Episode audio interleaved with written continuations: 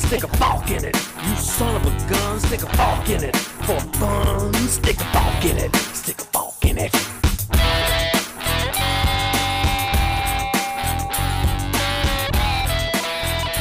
Hello, Forkers. Esto es a Fork It, el único podcast que es padrino de una planta. Este es el episodio 16, epistémicamente desesperado. En el episodio de hoy hablamos de dos tercios de disparates, como una caja que existe y es bien inútil, que Pascal es un imbécil y confesó que lo había mojado, y del fantasma de Michael Jackson, por más erectus que estuviera. Eh, eh, estuve rehaciendo mi, mi setup eh, y ahora tengo como un layout diferente de, tanto de, eh, ¿cómo se llama? Tanto de audio web jack como de todas las pantallas, ¿no? Sea, ahora tengo como que una, o sea, la, la parte de arriba del monitor, la mitad son, es, es- es el, el video chat, la mitad, la otra mitad son las notas, que está bien como, como se cuadradas como grande, y la mitad de abajo es un desastre, o la parte de abajo, la cuarta parte de abajo, porque ahí está el grabador y está el chat. Pero entonces el grabador lo que hice fue como que diseñarlo más bonito para que fuera, pudiera reducirlo de alto. Y cambié el, ¿cómo se llama?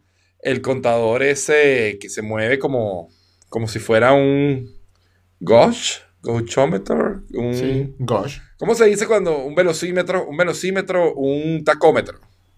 Ok. ¿Ok? Y lo puse más bien por uno que es de barras verticales que suben y bajan cuando hablo. Así puedo ver. De hecho, se nota más si no si grito. Así que me verán moderando más mi voz. No, por favor. Lo que vas a ver más cuando gritas. Pero no vas a moderar nada. Eso también puede pasar. Eso también, también. Pero bueno, este, quería primero que todo, antes, antes, que, antes que todo, antes que todo, porque no se dice antes que nada, se dice antes que todo. Antes que nada, antes que todo, depende de lo que quieras decir. Eh, ¿Qué se dice primero que todo? Eh, Nunca dice O primero, primero que que nada. nada. porque ¿Cómo vamos a empezar? Primero que nada. Pero no, primero que todo. No, porque primero que nada no se dice. Claro que porque se dice. Primero que nada implica que no hay nada que decir, porque si no vas a estar primero dentro de un contenido que es nada.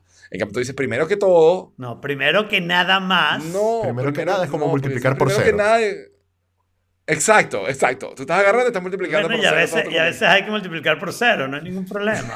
Y dividir entre cero. Entonces A sería veces hay multiplicar que cero. dividir entre tú cero. sabes- A veces hay que dividir sabes- entre cero, no soy obligado a dividir entre Les cero. conté, les conté la historia de Aladín, ¿no? No, pero ya lo sabíamos, Este, creo. cuando- No sé.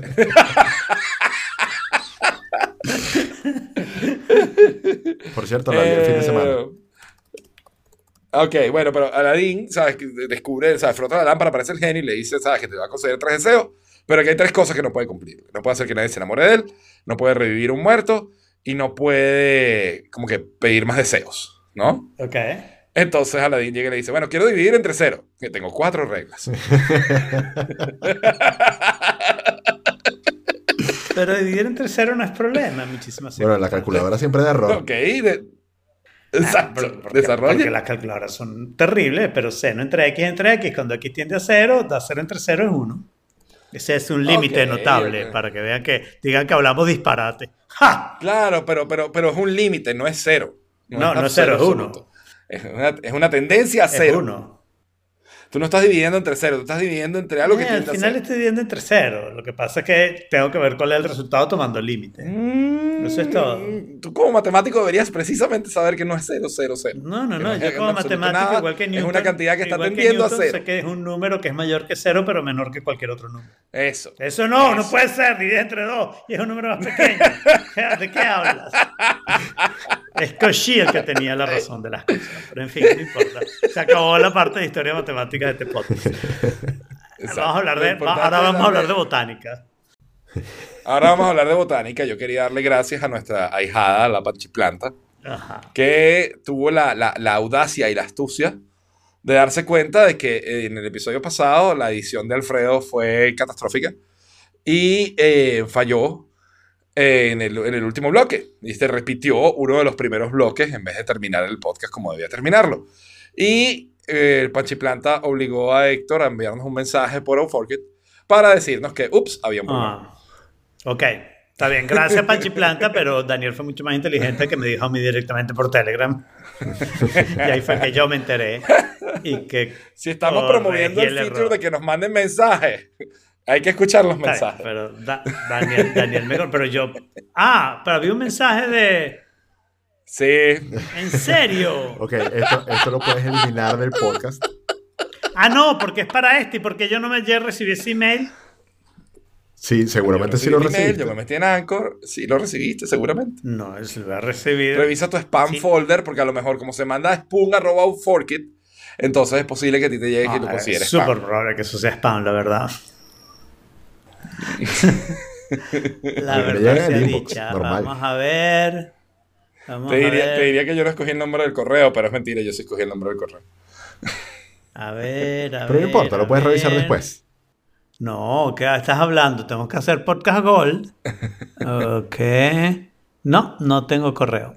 Mientras, mientras tanto, mientras, mientras, mientras Alfredo revisa, Pero ya revisé, no tengo contar. correo.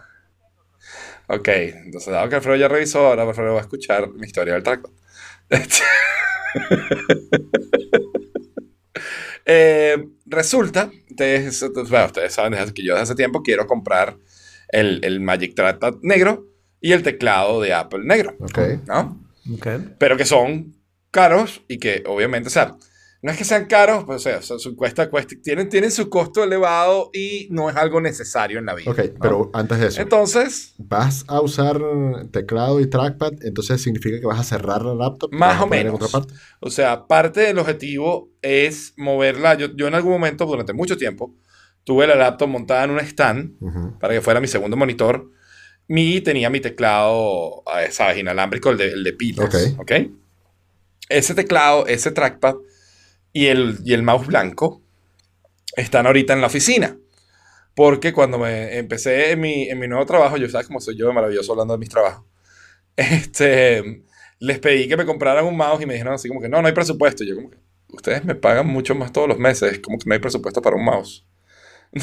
Entonces, Porque sale una partida Anyway, distinta, yo- por favor. Bueno, tuve yo que poner de mi mouse, mi, yo una vez traje mi trackpad y mi teclado y pues, la monté la computadora en un stand, que ese sí lo ponen. Entonces, este, quiero hacer eso mismo en la casa, ¿ok? Y creo que ya, digamos, estoy usando el, el, el touch bar tan poquito que no sé, quizás que creo que puedo volver a mi setup Eso. de toda El la touch vida. bar es inútil. ¿no? Siempre lo supe. Lo único es, no, no es inútil, pero es poco útil. Es chévere si tienes los, los, los hacks. La utilidad del touch bar tiende, Tiende a ser. No vale, si tienes los hacks apropiados, Better Touch Tool y, y el otro que no me acuerdo cómo se llamaba, pero que lo uso mucho, es tan chévere que te pone el Se dock nota en que el- lo usas en el mucho. podcast. Bueno, porque no necesito saber el nombre, solo sé que me pone el dock en el touch bar. Yo tengo Better Touch Tool, pero nunca me he puesto a configurarlo demasiado. Yo sí he reconfigurado mi touch bar. Y, por ejemplo, puse el botón de play y pausa siempre visible. Puse el botón de dormir la laptop allí. O sea, yo lo uso siempre. No hay duda alguna de que yo, cada vez que uso mi laptop, uso el, uso el touch bar para darle play o pausa o para dormirla. Pero, aún así, digamos que lo uso poco y que es algo que puedo perfectamente hacer En el otro teclado, claro. No, en el otro teclado no. claro que no, sí. Play y no pausa están en un botón físico en el teclado. Ah, mira, ¿verdad que sí están? Wow, son unas teclas de verdad. Mira, volviendo al podcast, tú podrás revisar que si él me esté mandando las cosas a mí porque no recibí Ok, nada. le voy a dar un segundo chequeo. Igual, igual no hubiera podido hacer no, nada porque me imagino que lo mandó después de que ya yo había reeditado. Eh, ¿no? Efectivamente, ya tú habías reeditado, así que ya, digamos, ya estaba corregido el problema. Exacto. cuando- y cuando- entonces ahora el asunto es si yo me acuerdo mañana y lo incluyo en el próximo. ¿no? Ok. O no. Este, dependiendo. No, yo creo, bueno, no sé, o sea, lo podemos incluir si quieres, pero realmente el objetivo del mensaje era, hey, se pelaron aquí y ya está, sabes, fue corregido. Eh, entonces, volviendo al punto del trackpad, ¿ok? Yo siempre estoy monitoreando, ¿sabes? Craigslist y este tipo de sitios, Facebook Marketplace, por si acaso veo, ¿sabes? Algo que me llame la atención, algún producto de buen precio. El trackpad aquí en, en- en España cuesta 150 euros. Ouch. Y entonces lo veo listado por 87 euros, Ok. el negro. What's the catch? Y yo, ujú, ujú, what's the catch, ¿no? Entonces le escribo, le escribo, ¿no? Y eh, escribo y el tipo me dice, no, sí, sí lo tengo, está disponible. Este, nos vemos a la salida del metro de, de Diego de León el lunes a las 3 de la tarde. Y yo, ok. ¿No? Yo he hecho este tipo de cosas antes, de hecho los audífonos, los audio que tengo en la oficina son, los compré así en Washington, ¿no? Y pues nada, llego, agarro, saco el efectivo y me voy con mi efectivo. O sea, separado en un bolsillo aparte, todo Como, como buen venezolano, venezolano, ¿no? por supuesto. Exacto. y entonces, de repente me escribe, tengo una chaqueta azul y una bolsa de papel. ok. Eso parece la descripción de un drug dealer. Sea, hacer, Sí, esa hace total, la nueva total. serie, la bolsa de papel. Una bolsa de papel, sí, tal cual. no, entonces yo voy así, ¿sabes? Todo sospechoso. Cuando por fin, ¿sabes? Diviso al tipo de lejos. me- pa- tiene, o sea, si eso hubiera sido en Venezuela, salgo corriendo. ¿Ok? Yo no, quiero, a mí, yo no quiero ser eh, racista o juzgar a una persona por cómo se ve, pero tenía una pinta malandro venezolano que te en, en cualquier ciudad de Venezuela, yo veo a ese tipo y salgo corriendo. Eso existe. ¿No? Pero bueno, ese, ese, claro, ¿no? Obviamente. Y entonces digo, bueno, vamos a ver qué es lo que es. Voy, me acerca el tipo, ¿qué pasó? ¿Cómo estás? No, sí, qué chévere tal. Aquí está. Me saca la bolsa, abro, veo la caja, parece legítimo. Magic Trap, ta, ta, ta, ta, loguito de ¿verdad? Chévere, está bien. No lo veo, no lo reviso mucho. Presentado y todo, además, ¿no? Le doy los reales y me voy. Me voy con mi bolsita de papel. Entonces saco la, saco, el, saco la cajita como para revisarlo con más calma y veo que el logo de Apple está como muy negro. No. El logo de Apple en las cajas es como, ¿sabes? Como grisecito. Más, más grisecito. Y yo, "Cu". o sea, si, si esto, o sea, esto, si estos counterfeit me jodieron bien. Porque además tiene buena pinta. Veo la letra de atrás, donde está el código de barras y eso, y no parece la letra de Apple, ¿no? Un cuño. Ya, ya estoy quejándome bravo con la broma y tal, y esto y lo otro. Llego a la oficina y digo, bueno, vamos a abrir esto para ver qué es lo que es. Lo abro y eh, resulta que no, o sea, legítimo, 100%, con su cablecito negro, con, con el, el- el- ¿cómo se llama? El bichito negro en el, en el Lightning, en el puerto Lightning, 100% legítimo y nuevo. Asumo que el logo de Apple es más negro porque como es el Space Gray, entonces Apple te Oh, pinta el logo claro, incluso un poco más sentido. oscuro. Y la fuente simplemente me debo haber confundido porque ya estaba en el modo de, ¿no? De, de, de que, de que era falso. Pero, chamo, conseguí el Apple Trackpad por 87 euros. De hecho, y de paso le digo al tipo, bueno, este, sí, no, y también estoy buscando el teclado si lo tienes, pero en inglés y tal. ¿Estás apurado? Digo, no, no, no tengo apuro. Bueno, mantente revisando mi, mi Facebook. Y yo, ok. Que bueno, déjame ver cuándo me Mi lo puedo teoría- robar. Es- exacto, mi teoría es que este es el tipo que entra en el Apple Store y sale corriendo. Pero bueno, si tengo mi dealer de productos Apple, todo, Todo bien. exacto. Pídele una No, Mac no Pro. sé de dónde viene. Le voy a pedir una Mac Pro. A ver qué tal. El problema es cuando son aparatos que se bloquean y no. O sea, si, si se los roban, pues. Por eso que tiene que robar cosas más pequeñas. Claro, pero solo los teléfonos, ¿no? No sé si los iPads. O por lo Ah, menos los iPads también, los iPads también. No. Pero ¿y los iPods? Claro, por eso. Si este producto es robado, es el producto perfecto para ser robado porque no tiene Find My iPhone, no Claro, tiene bloqueo claro. por serial, no tiene nada de esto. Claro. Entonces, y además, es muy fácil lo venden de- en 150 dólares, pero le cuesta 25, entonces no importa tanto se lo roban. Exacto, ¿qué importa eso? Entonces, Entonces, bueno, este, tengo, esa fue la historia de mi, de mi trackpad fishy que ahorita tengo en la oficina hasta que consiga el teclado. Y en lo que consiga el teclado, sí hago todo el, el movimiento. Muy bien. Eh, por otro lado, esta semana finalmente llegó mi, mi nuevo juguete, literal. Este, no lo he armado todavía, pero lo tengo aquí. Este, el Lego del... Ah, el que ¿cómo se pusiste estos días en las notas, ¿no? Exactamente, el Lunar Lander, ¿no? Y el Lunar Lander, que bueno, que, ¿sabes? Está súper, súper bonito, súper, súper detallado. Y que tiene, pues bueno, ¿sabes? Este, debe ser gigante, todavía no lo he armado. Pero tiene todas las partes, los módulos, incluso tiene hasta como la, la, la, estampa metálica que dejaron en la luna diciendo aquí estuvieron estas personas, ta. Está súper, súper cool.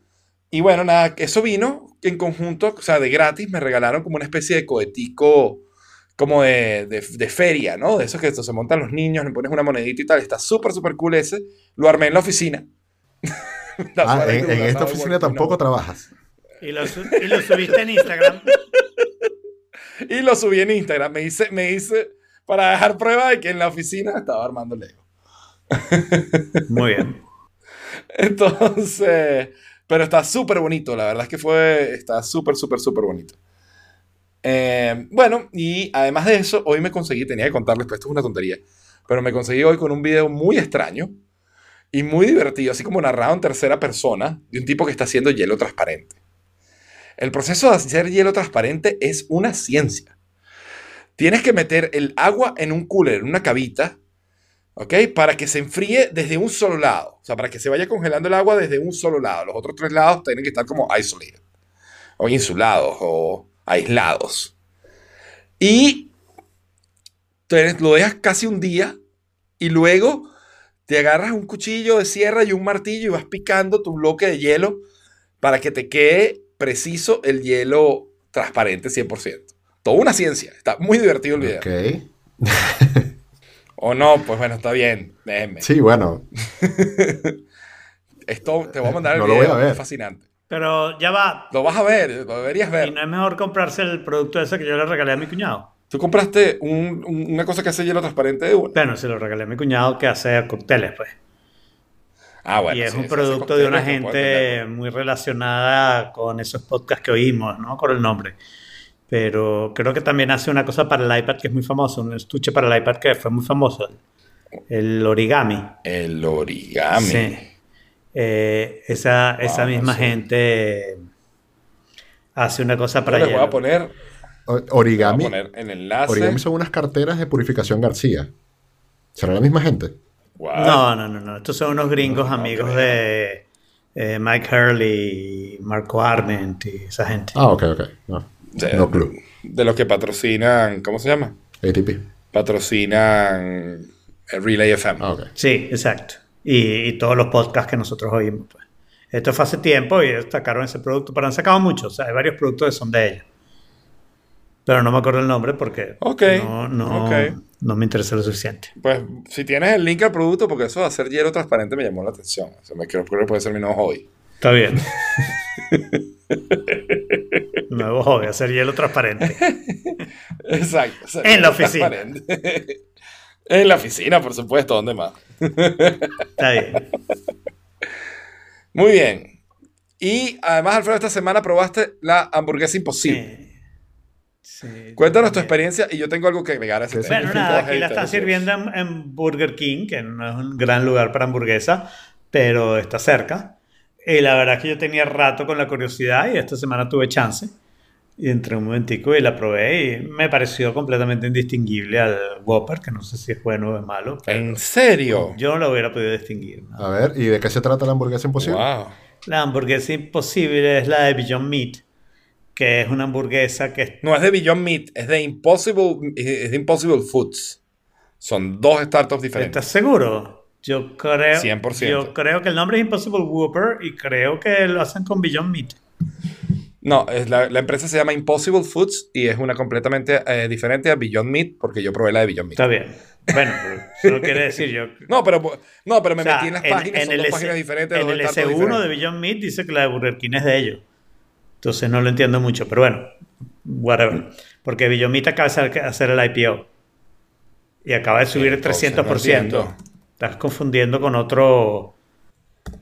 Déjame O ver yo, porque o yo estoy eh, confundiendo con otro fast food. creo que es Impossible Foods. Creo que tú estás hablando de Impossible Foods. Ok, pero Ok. al fin de cuentas, ¿qué es? Es una carne sin eh. carne.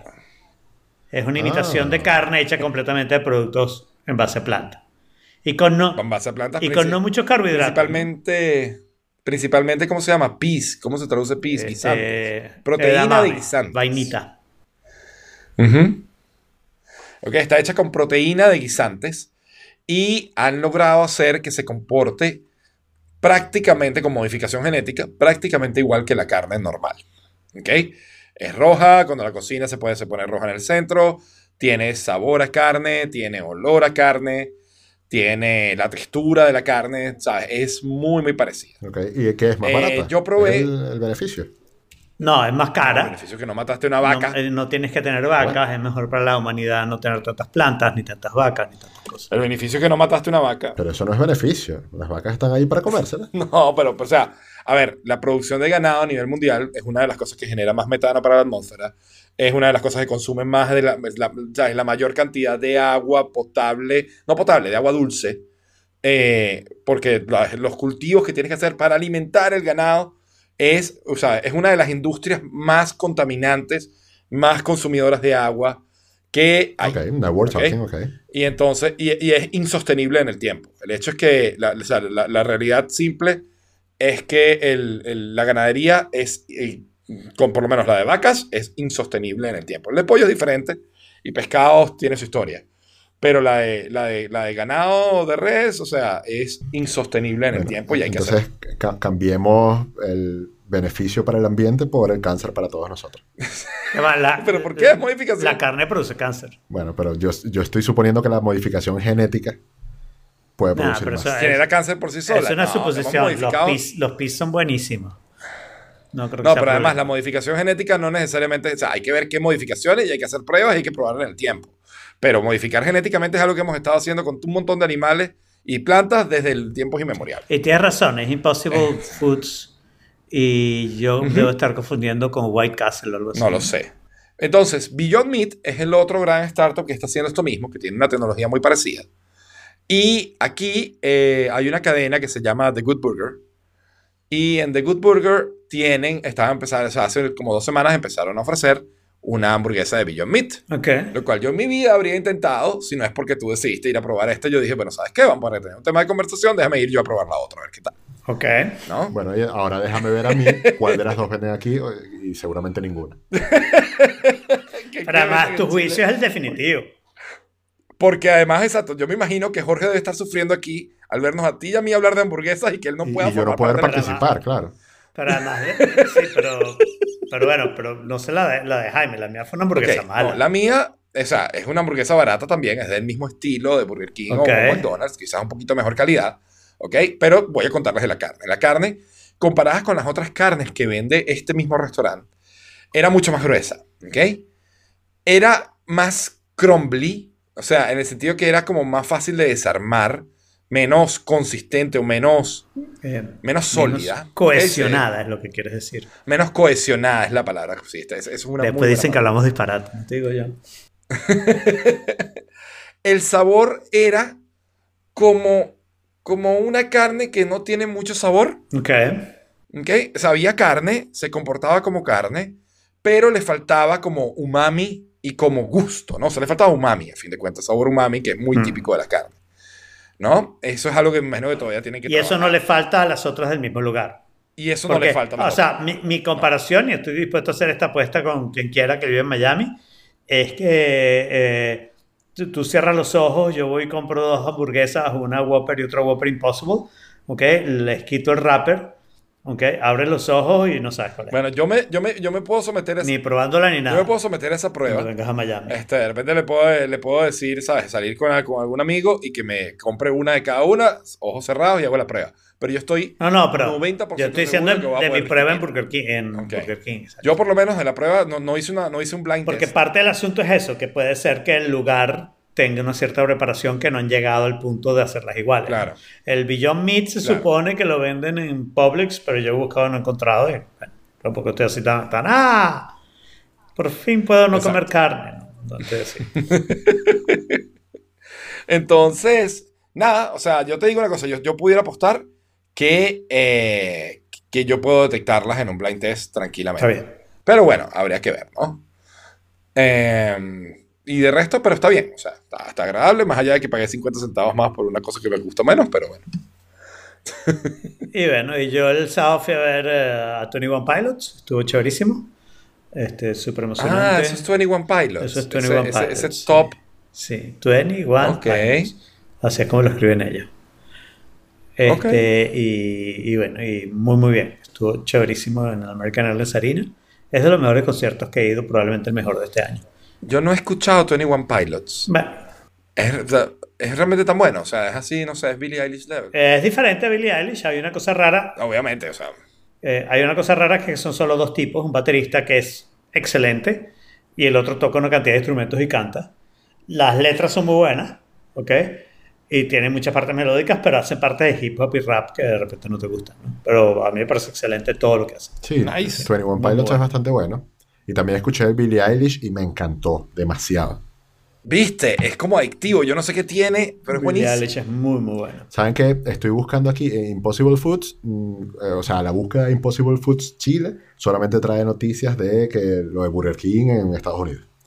Pero busqué Ok. Beyond Meat Chile y me sale una tienda que se llama La Casa del Vegan y que supuestamente vende estas cajitas que traen dos paris de, de Beyond Meat. Ok. Ok. En 7 mil pesos, lo que son más o menos como 11 dólares la- los dos paris. ¡Auch! 5 dólares y medio cada uno. ¡Qué caro! No, 5 lo dólares. y están medio uno. importando, Bueno, o sea, Sí, exacto. Claro. Yo por lo menos, o sea, yo te digo, yo pagué 8,50 euros. gran parte de eso es, gran parte de eso es IVA. Claro. Porque te digo eso, yo pagué 8,50 euros por la hamburguesa, papitas y refresco. ¿Ok? Eh, digamos, no es el combo más barato del mundo, pero es un precio relativamente normal, ¿no? Asumiendo que la estoy comprando en un restaurante, es uno de los paris, y estoy teniendo, pues, pan, lechuga, queso, tomate, Servicio. papa, O sea, te la están haciendo. servicios, exacto. Bueno, voy a, a ver si esto es real, si tienen stock, y la, la- la puedo probar. Lo vas a probar igual porque, porque tienes que ser parte de la conversación. Aunque déjame ver 5 gramos de carbohidrato por porción. Ah, Sí, no fibra, mucho. de- de- fibra dietética de 3, que esa se resta de los carbohidratos, entonces te Sí, quedan dos. eso es lo que te voy a decir, que casi, casi todos esos carbohidratos son de los PIS, que son unos carbohidratos muy slow porque tienen mucha fibra. por Claro. supuesto. Perfecto. Y 20 gramos de grasa, lo cual es bastante bueno para mí. Sí, Bien. está bien. Entonces, nada, nos, nos, nos- Entonces, nos mandas, si, nos mandas si tu esto es real, la semana que viene les digo. Nos mandas tu review por Dropbox. Y por cierto, yo mandé a comprar unos helados keto a ver qué tal para seguir con este experimento de, de ver qué hacemos, ¿no? ok. Los helados keto son con crema de leche. Sí, perdiendo el segue completo, Dropbox apesta. Dropbox apesta, sí. Este, me- esto me sorprendió porque creo que mm, Jorge lo había mencionado en nuestro chat, ¿no? Que, que Dropbox había subido el precio y, y que él estaba un poquito pensando si retirarse de Dropbox y, y pagarle a otra gente por, por ese servicio, ¿no? Y yo he estado un poco, no así como desesperado, pero he estado un poco pensando, la verdad que mi idea de tener tres discos duros, eh, dos haciendo Time Machine y no sé qué, este, la verdad que eso lo podría sustituir por algún servicio que, que me dejara pues pasar, hacer backups de verdad, ¿no? Que no sería Dropbox ni sería ninguno de estos, pero he estado averiguando. eh, y, pero después me cayó esto de que Dropbox cambió completamente su aplicación y está amenazando, al parecer esto no ha salido, según entiendo, pero está amenazando que ahora va a tener una aplicación en la computadora donde va a pretender como mantenerte, como que hagas todo tu trabajo ahí, ¿no? Me imagino que es que uses Paper, que uses un sistema de comunicación O de ellos. vie- viene con una... Exacto, sí, viene con una especie de integración con Slack. Exacto. De integración con Zoom, Zoom. el servicio de videollamada. O sea, está pensado como para un equipo, para que trabajes en equipo. O sea, ¿y qué pasa si eres freelance y no trabajas en equipo? Claro, O sea, lo mejor de Dropbox es que era una aplicación que yo no sabía que existía. claro. Estaba allá arriba sincronizando el trabajo que tenía que sincronizar y yo no me enteraba más de su existencia. Y ahora se quiere volver el centro de tu trabajo y es como, no, déjame en Sí. paz. Lo que dice Gruber, que lo único que tú quieres de Dropbox es una carpeta donde tú pones cosas y eso se duplica en otros lados y se manda a la nube. Pues ya, eso es todo lo que tú quieres, ¿no? Sí, mira, esos lo, están permitiendo por un Early Access que tú puedes solicitar si eres usuario de Dropbox. No, gracias. ¿Cómo?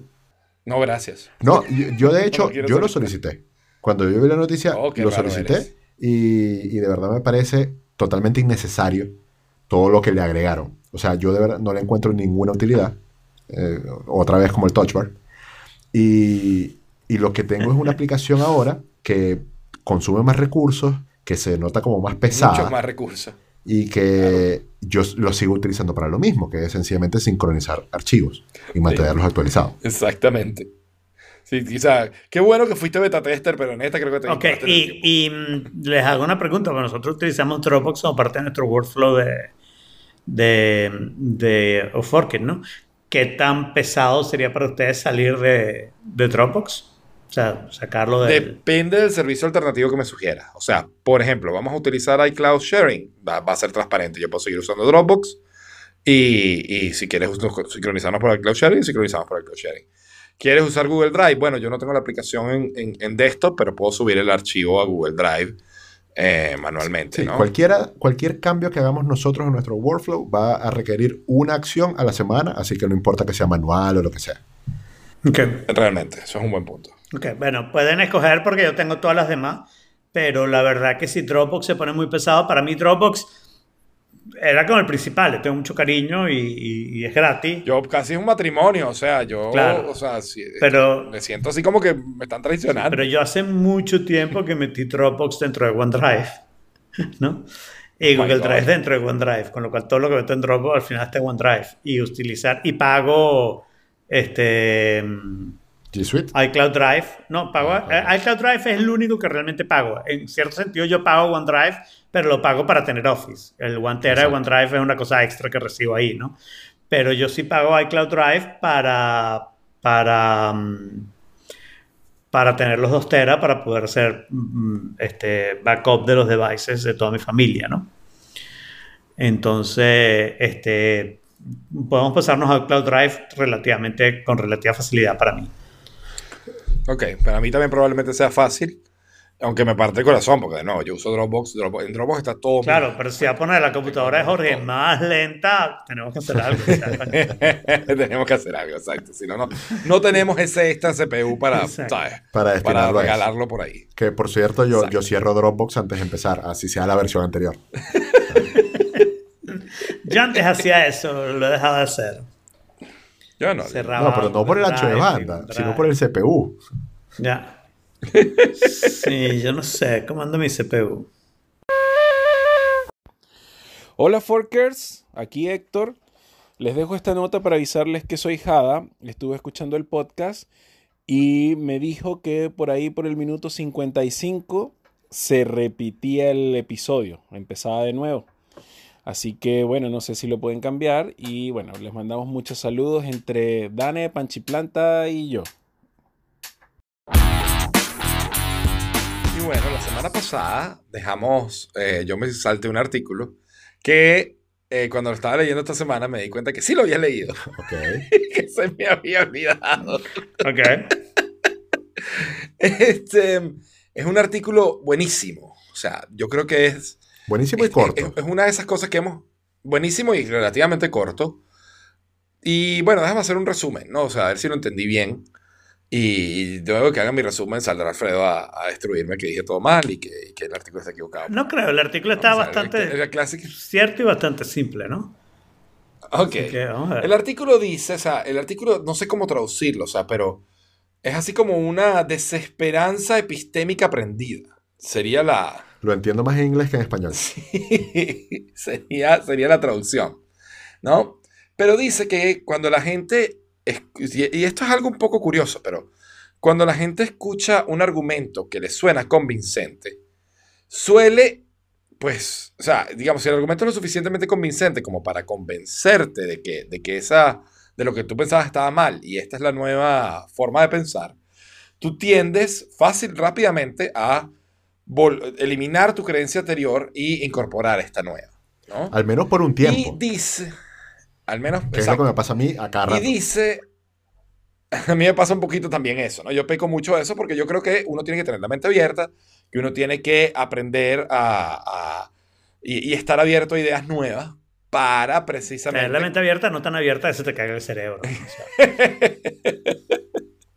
Entonces, es más o menos lo que dice este artículo. Este artículo dice que si bien siempre es buena idea tener la mente abierta, es bueno ser escéptico y poner en duda la nueva información por más creíble que parezca.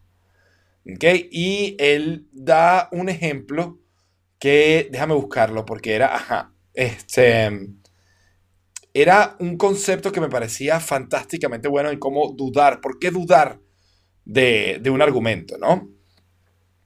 Y lo que decía era que cuando tú estás en, o sea, cuando tú escuchas este argumento nuevo, si no tienes 100% evidencia de que es cierto, es más, sensato que mantengas tu creencia anterior a que adoptes la nueva. Totalmente. Y eso es lo que casi siempre pasa.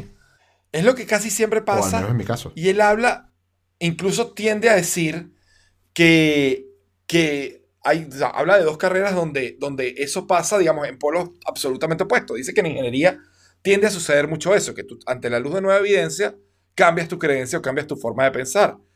A diferencia de, por ejemplo, los médicos, que ante una investigación nueva tienden a ser muy escépticos y tienden a dudar de la información y hasta que no esté súper corroborada, súper comprobada, no adoptan una nueva práctica porque puede ser este, peligroso o dañino, Hmm. ¿no?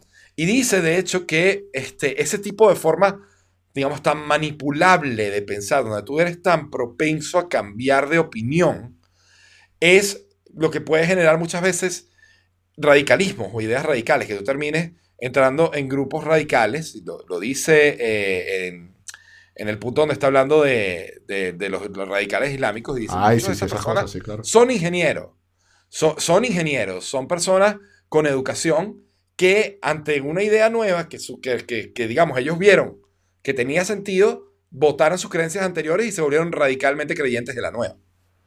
¿no? Por ejemplo, y da el caso de, el, ¿cómo se llama? La apuesta de Pascal. La apuesta de Pascal es una apuesta que dice que él no sabe si Dios existe o no, pero que él apuesta que sí.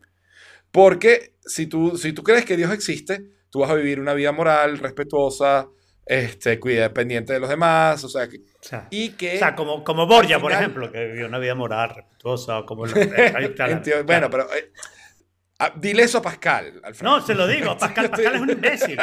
Pascal es un imbécil. Pascal es un imbécil que justamente sufre de este problema que tú estás hablando. Es un radical.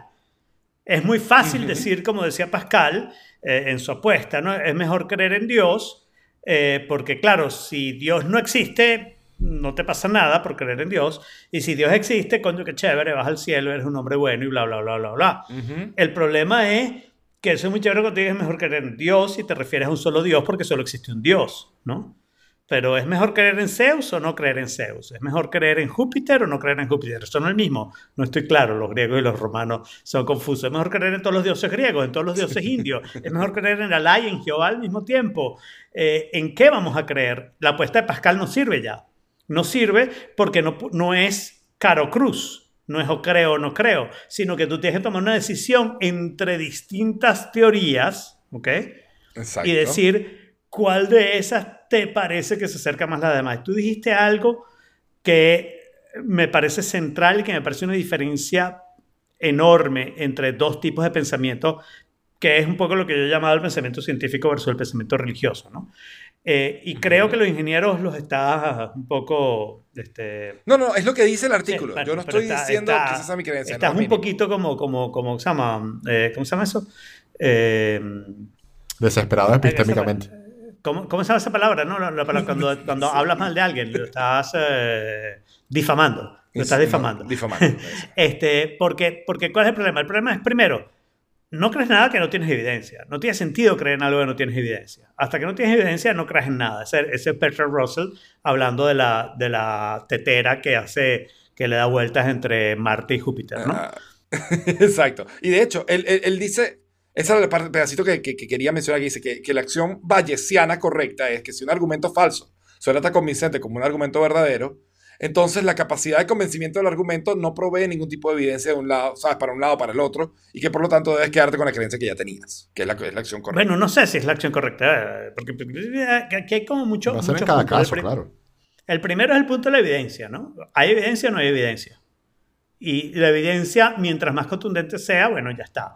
Y después hay otro punto que es el punto de la durabilidad. Y una de las cosas que yo creo que es una de las cosas que nos engañan con lo del método científico, de las hipótesis, vamos a probar las hipótesis y vamos a hacer p-testing y hacemos estadísticas y no sé qué, no sé qué, es que en realidad eso no es lo que hacen los científicos. Los científicos lo que hacen es conversar y van hablando. Hay cosas que tienen evidencia y la evidencia se vuelve como parte. Pero, Irrefutable. pero la evidencia, irrefutable no, la evidencia se puede reinterpretar y la puedes ver de otra manera distinta y sigue siendo el mismo experimento, pero ahora ves el resultado de una forma diferente, ¿no? Ok. Entonces, ¿qué es lo que hace que nosotros creamos que algo es verdad? Bueno, son cosas que eh, hemos tenido el mismo argumento durante muchísimo tiempo y, y no mucho ha cambiado, ¿ok? Y, y y ahí pongo primero todas las cosas matemáticas. infinitos primos, sí, sí, infinitos primos. ¿Por qué? Porque muchísima gente ha oído ese argumento, la prueba de que hay infinitos primos, y ha dicho, sí, man, esa prueba está perfecta. ¿Ok? Y nadie ha dicho, no, mira, hay un error aquí, no multiplicaste, no, no, you didn't carry the two, o lo que sea, ¿no?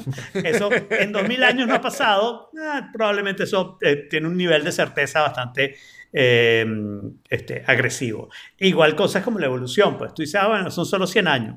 En 100 años nadie ha encontrado realmente un argumento que diga, eh, esta teoría es mejor que, que, la evolución para explicar la misma evidencia, porque la evidencia es la evidencia, ¿no? La evidencia no la podemos cambiar, ¿no? Tú tienes derecho a tus propias opiniones, no tienes derecho a tus propios hechos, ¿no? Y yo creo que una de las cosas Exacto. que tienes que hacer es, no importa cuánto creas algo, tienes que volverlo a revisar y tienes que volverlo a confrontar con la evidencia y con los nuevos argumentos. ¿no? Que es lo que decía Tim Minchin, ¿no? Que todo el mundo tiene derecho a una opinión, que, que, los, que, los, que las opiniones son como los traseros, en que todo el mundo tiene una pero que a diferencia de los traseros, tú deberías agarrar tu opinión y revisarla y golpearla y maltratarla para precisamente ponerla a prueba. ¿no? Sí, sí, lo sí. hemos hablado antes en otros capítulos. Y, y aquí yo voy a decir algo súper, súper polémico, creo. Porque a mí me pasa mucho esto de que yo escucho algo y si suena o sea, yo intento ponerme en los zapatos de la persona que lo está diciendo y entrar como en su realidad. Y si suena suficientemente convincente, por lo menos le doy un chance a, a, a, lo que está diciendo y, y, a que en su realidad eso puede ser muy cierto. Y, y, y, me pasa con todo, con toda clase de cosas. Yo, por ejemplo, yo escucho, o sea, yo pongo un video de una de, de, de un discurso de Chávez, por ejemplo, ¿verdad? y por un segundo tiene mucho sentido. O sea, yo, uh -huh. porque, porque, porque tú puedes entender de dónde viene y hacia dónde va. Ahora, pasa ese segundo y vuelves a lo que tú pensabas antes. Y, y, y dices, no, pero claro. de verdad esto no funciona así, o esto no sirve, o no se adapta a, a, a mis estándares. Pero, pero por un segundo, claro. lo que dice el artículo es, es, totalmente cierto. Ok, pero, pero vuelves a lo que pensabas antes siempre, o solo en el caso de una bestia como Chávez. O sea, no hay argumentos en donde dice, pruebas el argumento, lo que tú dices, aceptas el argumento por un momento, te está, estás persuadido por el argumento y en cierto sentido cuando terminas de repente no aceptas todo el argumento, pero has cambiado un poco tu opinión, has modificado tu opinión y dices, bueno, lo que yo pensaba de repente ahora tiene excepciones que no se me habían ocurrido, por decirte un ejemplo. Ya, ya el solo hecho de probar el otro argumento ya te amplía la mente. Y, y ya, por más que tú te devuelvas a lo que tú pensabas antes, te diste cuenta que existe esto otro. Y lo tienes ahí como en stand-by. ¿Ves? O sea, no, no eres ignorante de eso. En mi caso, yo lo que tiendo a hacer es que yo creo que yo tengo una, una especie de, de, axiomas, de valores fundamentales que tiendo, no, a no cuestionar, pero que son la base con la que evalúo cualquier otra nueva argumento, creencia, eh, presentación de nueva información. ¿Okay? Y, y bajo ese, no sé si llamarlo filtro, pero bajo esos parámetros, yo voy a evaluar el argumento que se me está presentando al frente y de repente puedo, como tú dices, eh, ponerme en los pies del otro y entender que desde su marco de creencia. Si te pones en los pies del otro, lo válido. pisa. Ponte en los zapatos del otro, no en los pies. Poco cruel. o sea. Y entonces eh, puedo entender, sabes, que para él es cierto, pero no va a encajar porque no sigue los tres o cuatro principios universales que yo tengo a la hora de evaluar algo. O sea, por ejemplo, uno de esos principios para mí tiende a ser que hay que buscar una posición de balance, que no hay nada que sea absolutamente correcto o absolutamente falso. Entonces, cuando tú a mí me llegas, por ejemplo, con argumentos políticos de izquierda o de derecha, yo voy a siempre a sopesar, esta opción es moderada, esto que me estás diciendo a mí, ¿sabes? Abarca, eh, es algo que, que, que, se considera moderado o que tiende a ser una radicalización. Si tiende a ser una radicalización, no importa para qué lado, para mí va a estar descartado, ¿ok? Porque yo creo que el middle, middle of the road suele ser la opción más correcta muchas veces. Sí, ¿no? Yo creo que la gente no, no es divertida a menos que sea radical. Claro, no, ok, pero bueno, o sea, pero una cosa es ser radical en el humor y otra cosa es ser radical de verdad en tu vida. Eh, no sé. Yo te digo, yo te digo, yo lo veo un poco distinto y me encanta que las posiciones han sido como tres posiciones distintas. Este, yo lo veo un poco distinto. Yo lo que creo es que yo tiendo a como eh, tú, tú hablabas como de unos principios y yo tiendo más bien a repensar las cosas y ver si esa cosa se challenge al principio y ponerlo como en el mismo plato a, a, ver qué pasa, ¿no? Y al final lo que termino es generalmente pensando algo diferente a cualquiera de las dos cosas, ¿no? Que era lo que decía la, de la modificación. Y generalmente diferente a lo que piensa todo el mundo. Y entonces al final lo que termino También, no logrando hablar con nadie, pasa. porque me cuesta muchísimo llegar a los puntos principales de que, bueno, esta es la esta parte es como básica para mí y resulta que viene de una cantidad de Lo cual nos llevaría fantásticamente al tema de hoy, pero como está más... Hay Sí, una parte, no, no hay una no, parte no del crea, no artículo en donde describen a Alfredo. O sea, hay una- un par de Sí. líneas que dicen como que yo soy la persona que puede poner, a- o sea, en cinco segundos decirle a esta gente que es idiota, que, que no tiene ningún argumento ni ningún punto. Pero a veces no, Fácilmente. o sea, de- de- depende de las personas, depende de la persona y a veces no. Eh, por ejemplo, Jaime hablaba de, de, un, de una conversión entre izquierda y derecha, vamos a decir entre socialismo y capitalismo, que está muy de moda en algunos países. Eh, una de las cosas que me pasa a mí es que hay unas partes de lo que la gente llama capitalismo que yo no lo veo como una ideología, sino que me parece que es una realidad y que tratar de ir contra esas partes del capitalismo es como tratar de ir contra, contra la gravedad. Y, y no es que no se pueda, los aviones vuelan. En cierto sentido yendo contra la gravedad, pero yendo contra la gravedad diciendo la gravedad existe, la gravedad funciona así y por lo tanto este tipo de cosas es lo, que, manera. es lo que va a lograr que yo vuele un ratico, porque al final aterrizan, ¿ok? Para abajo o se igual, estrellan, una de las dos, ¿ok? Pero al final van para abajo, ¿no? Que es lo que dice la gravedad. Y eso es un poco lo que pasa con el capitalismo. Cada vez que tú quieres como ir en contra de esas cosas que yo veo, como esto no es un problema de, de- de ideología, es un problema de realidad, cada vez que vas en contra, pues esa realidad va a buscar la manera de darle la vuelta y, y- y aterrizarte forzosamente o, o como sea, ¿no? Eh, Por la buena o por la y entonces ahí yo veo que hay una diferencia enorme en la conversación, pero eso al mismo tiempo me permite a mí oír una persona dar una idea completamente socialista, pero que no va en contra de esta parte capitalista fundamental que yo veo, y decir, sí, la verdad es que eso tiene sentido por este- estas cosas, ¿no? O sea, eso puede ser una el, buena otro- el- el otro día, el otro día me reuní con una persona, estaba hablando con una persona y me dice que, que, el tipo de, que, ella, que, que esa persona, que ella es el tipo de persona que cree en, en ideas, ¿cómo se llama? En teorías conspirativas. ¿no? Ok. Y yo, por supuesto, estaba así como que, oh, shit, ¿no? Red flag. No, pero sin embargo, o sea, creo que tantos años de discutir con Alfredo este, me han preparado para, ¿sabes? Hacer, ser más, lograr ser más convincente. Yo soy muy, muy malo convenciendo a la gente de mis ideas, ¿no?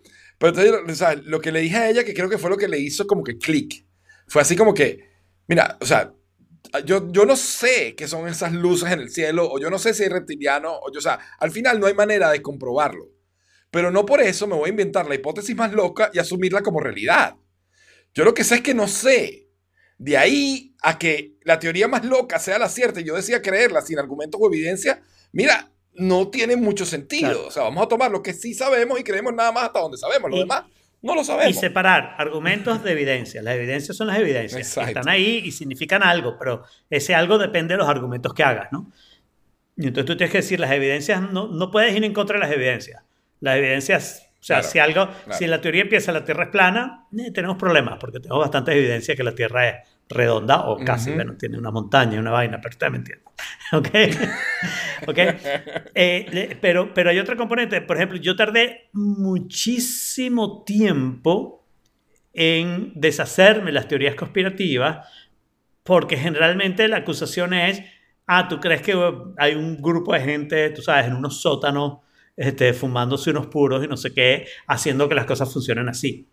Y no, yo eso, evidentemente no, eso no es lo que creo, ¿no? Sin embargo, sí No. creo que hay una parte de voluntad de la gente en el que lo que más le funciona lo empiezan a apoyar de una manera y no lo ven. Y entonces tú ves cosas como que esto es así porque es así y resulta que no, es la sociedad te ha llevado al punto de decir así es como deben ser las cosas y no es cierto, ¿no? Claro. Mira, una cosa que me tiene perturbado y es que Jaime tiene detrás un fantasma. Es el fantasma de, Ah, sí, el, fa- el fantasma del de sombrero. Michael Jackson en Smooth Criminal. Está ahí haciendo el, el moonwalk, pero, pero lento. no, es mi perchero que tiene pues una chaqueta y tiene el sombrero atrás. Pero está en la inclinación perfecta de Smooth Criminal. Sí, de verdad que el fantasma de Michael Jackson está buenísimo. este, y bueno, hablando de ideas que merecen ser revisadas a profundidad, como, no como los traseros, sino como las opiniones. Mm. es la idea, la idea del escritorio. Ok, cuéntame Me de conseguí esto. esta semana, me conseguí esta semana con este enlace y es, no sé, una persona así, o sea, Leonard Sibursky, Pero esto es viejo, que se ¿sabes? sentó y dijo, O sea, te lo encontraste hace poco, pero no es sé qué... viejo. me lo Es viejo, que es viejo y es puro bla bla.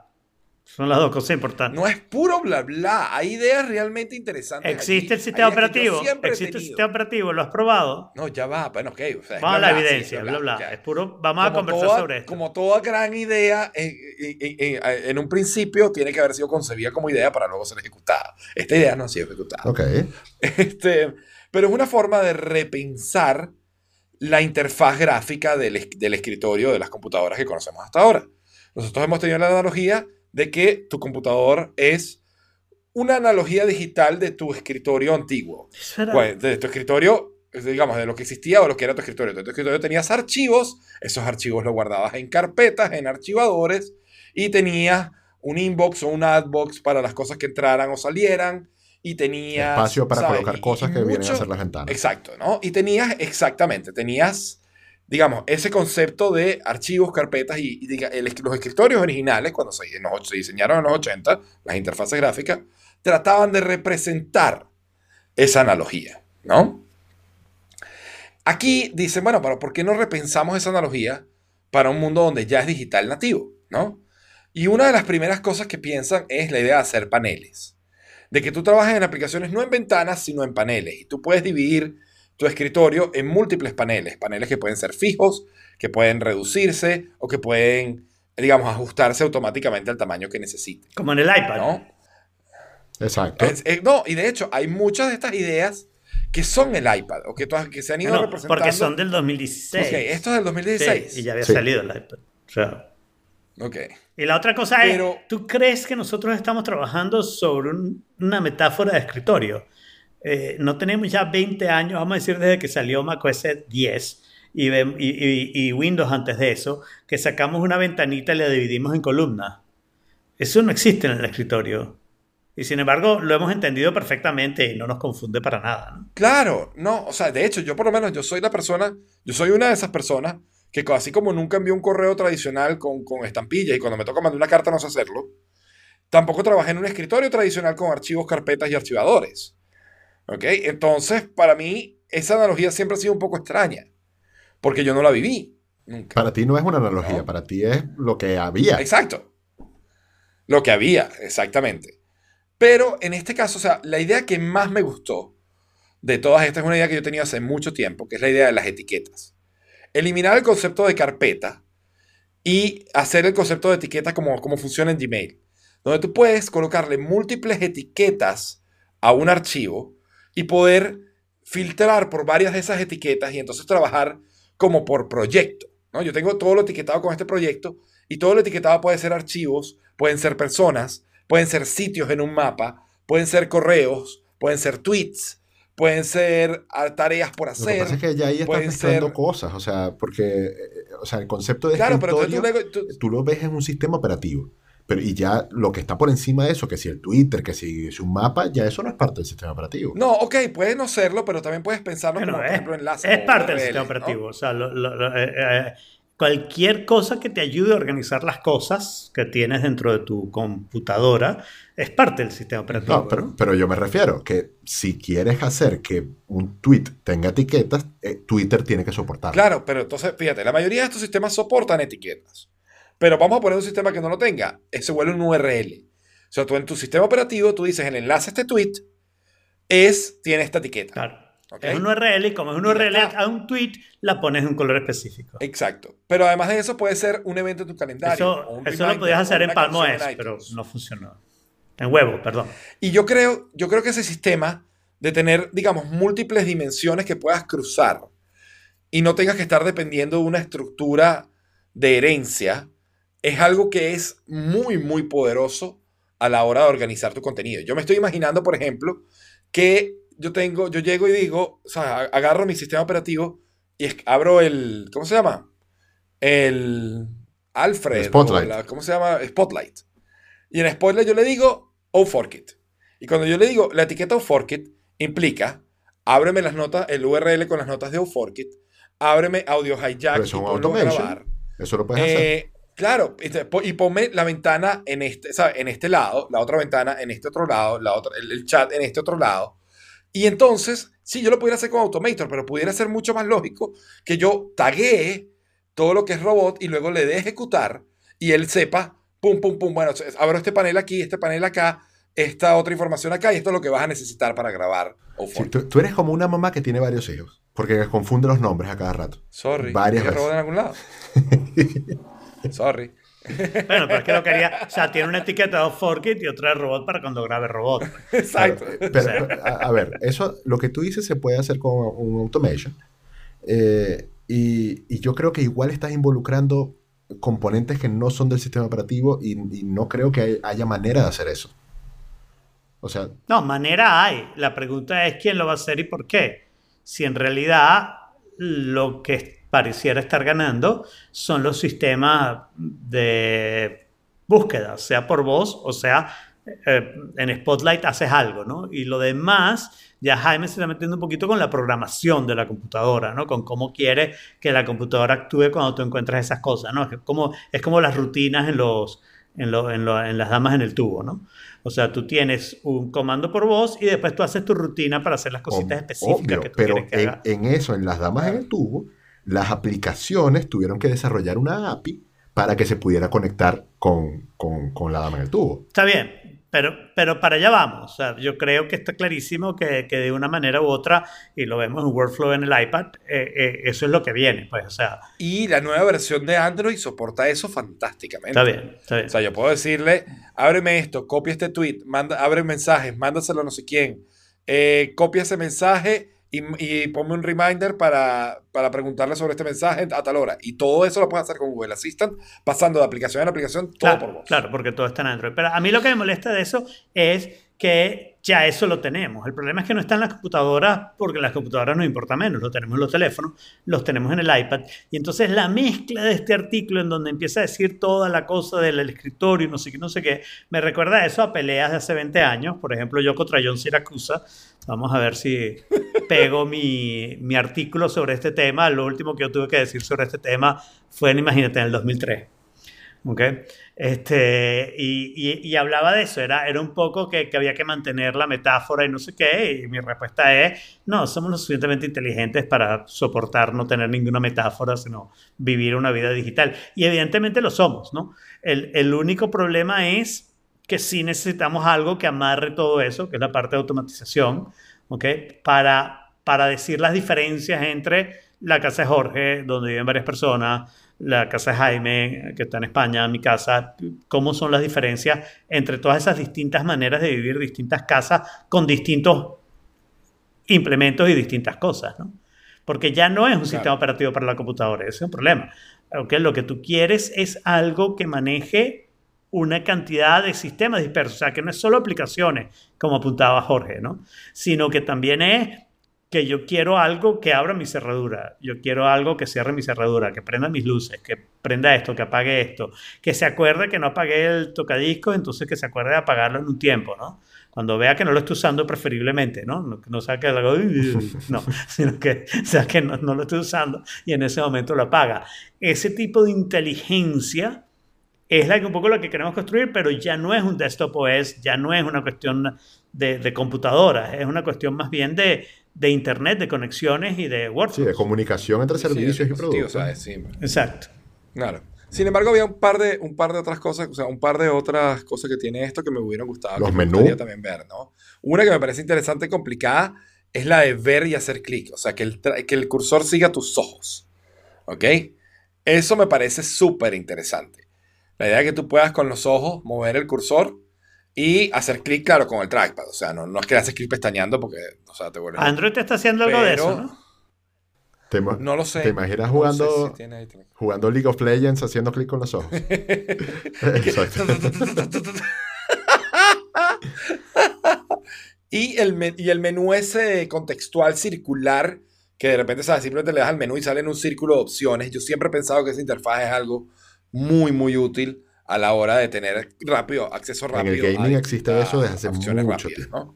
mucho. Y eso suena, y eso suena parecido a lo que trae iOS 3. ¿Dónde? iOS 3 está sacando el menú contextual un poco de esa manera. No es circular, es un rectangulito con bordes circulares porque es Apple. Pero, pero sí, ha cambiado. Hay un tweet por ahí, te lo puedo mandar.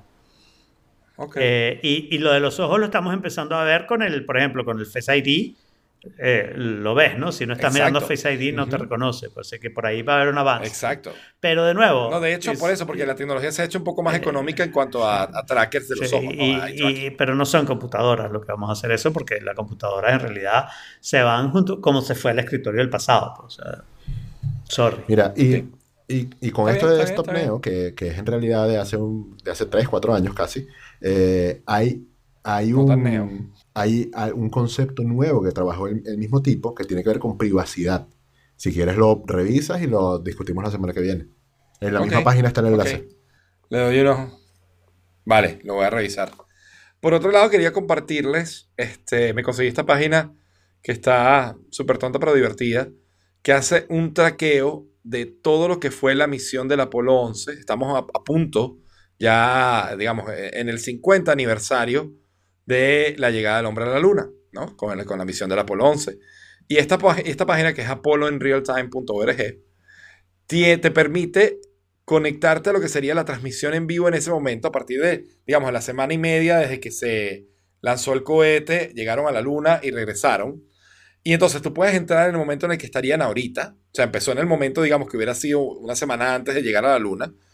Y eh, luego puedes hacer, puedes empezar viéndolo desde un minuto antes del lanzamiento o desde donde estaría justo en este momento cuando estás escuchando.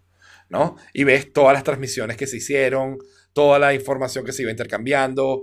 Puedes, incluso si vas al momento del lanzamiento, puedes poner el audio de cada una de las personas que estaba en el centro de comando y, sabes, escuchar exactamente lo que decían. Está súper, súper completo y súper, súper cool para seguir un poco lo que fue el Apolo 11 y, y, digamos, revivir un poco eso para los que lo vivieron y vivirlo por primera vez para los que no estábamos ese Muy bien. Eh, de ese estuvo chéverísimo ese, ese site y la verdad que es una nota verlo y las opciones que tiene. Está, está muy bueno. Está muy bueno. Está muy bueno, sí. Eh, yo quiero hablar rapidito de estos dos artículos, no creo que nos tome mucho tiempo. El primero es, me pareció súper interesante, que el, el, eh, estaban hablando de los AirPods en la oficina. Ujú. ¿no? Y yo, o sea, lo leí y te digo, lo que lo único que quiero decir es que eso pasa en mi oficina Sí, actualmente. sí. O sea, que la gente se queda con los AirPods puestos todo el Yo tiempo. hacía eso, A mí eso me yo impresiona. hacía ¿no? eso en Fractal, Sí. cuando estaba en la oficina. Y, y al parecer a, a alguna gente le parece un poco chocante, ¿no? Que la otra persona tenga como unas cosas en los oídos y le da la impresión que no está prestando atención, ¿no? Que es un fenómeno interesante que se parece un poco a lo del reloj, que tú miras el, recibes una notificación en Apple Watch, lo miras y la otra persona te dice, ¿estás apurado? No, Claro. estoy leyendo un mensaje, no estoy viendo la hora, ¿no? Pero es una cuestión, no sé si se llegarán a acostumbrar. Sí, a o sea, eso, ¿no? lo, que, lo que dice el artículo es que hay, digamos, un cambio en, la- en las normas sociales de la oficina, porque normalmente, la, digamos, la regla universal es, tengo los audífonos puestos, no me molesto. Claro, Pero se supone que si tienes los audífonos puestos, es por un rato, no es todo el tiempo, porque vas a estar un rato disponible también. Ahora, la gente, como los AirPods son tan cómodos y prácticamente no se sienten, se los deja puestos todo el día. No se los quita en ningún momento, ni siquiera en reuniones. Y tú no sabes si la persona está escuchando música, si está haciendo una llamada, o si no está haciendo nada y simplemente los tiene Exacto. puestos y ya. Entonces, que está cambiando el patrón o, o digamos, el, el- el código de conducta dentro de Sí. las oficinas, ¿no? Está está súper a mí lo que me parece-. Más, cu- ¿Cuál fue la palabra que utilizaste, Alfredo? Más como ofensivo.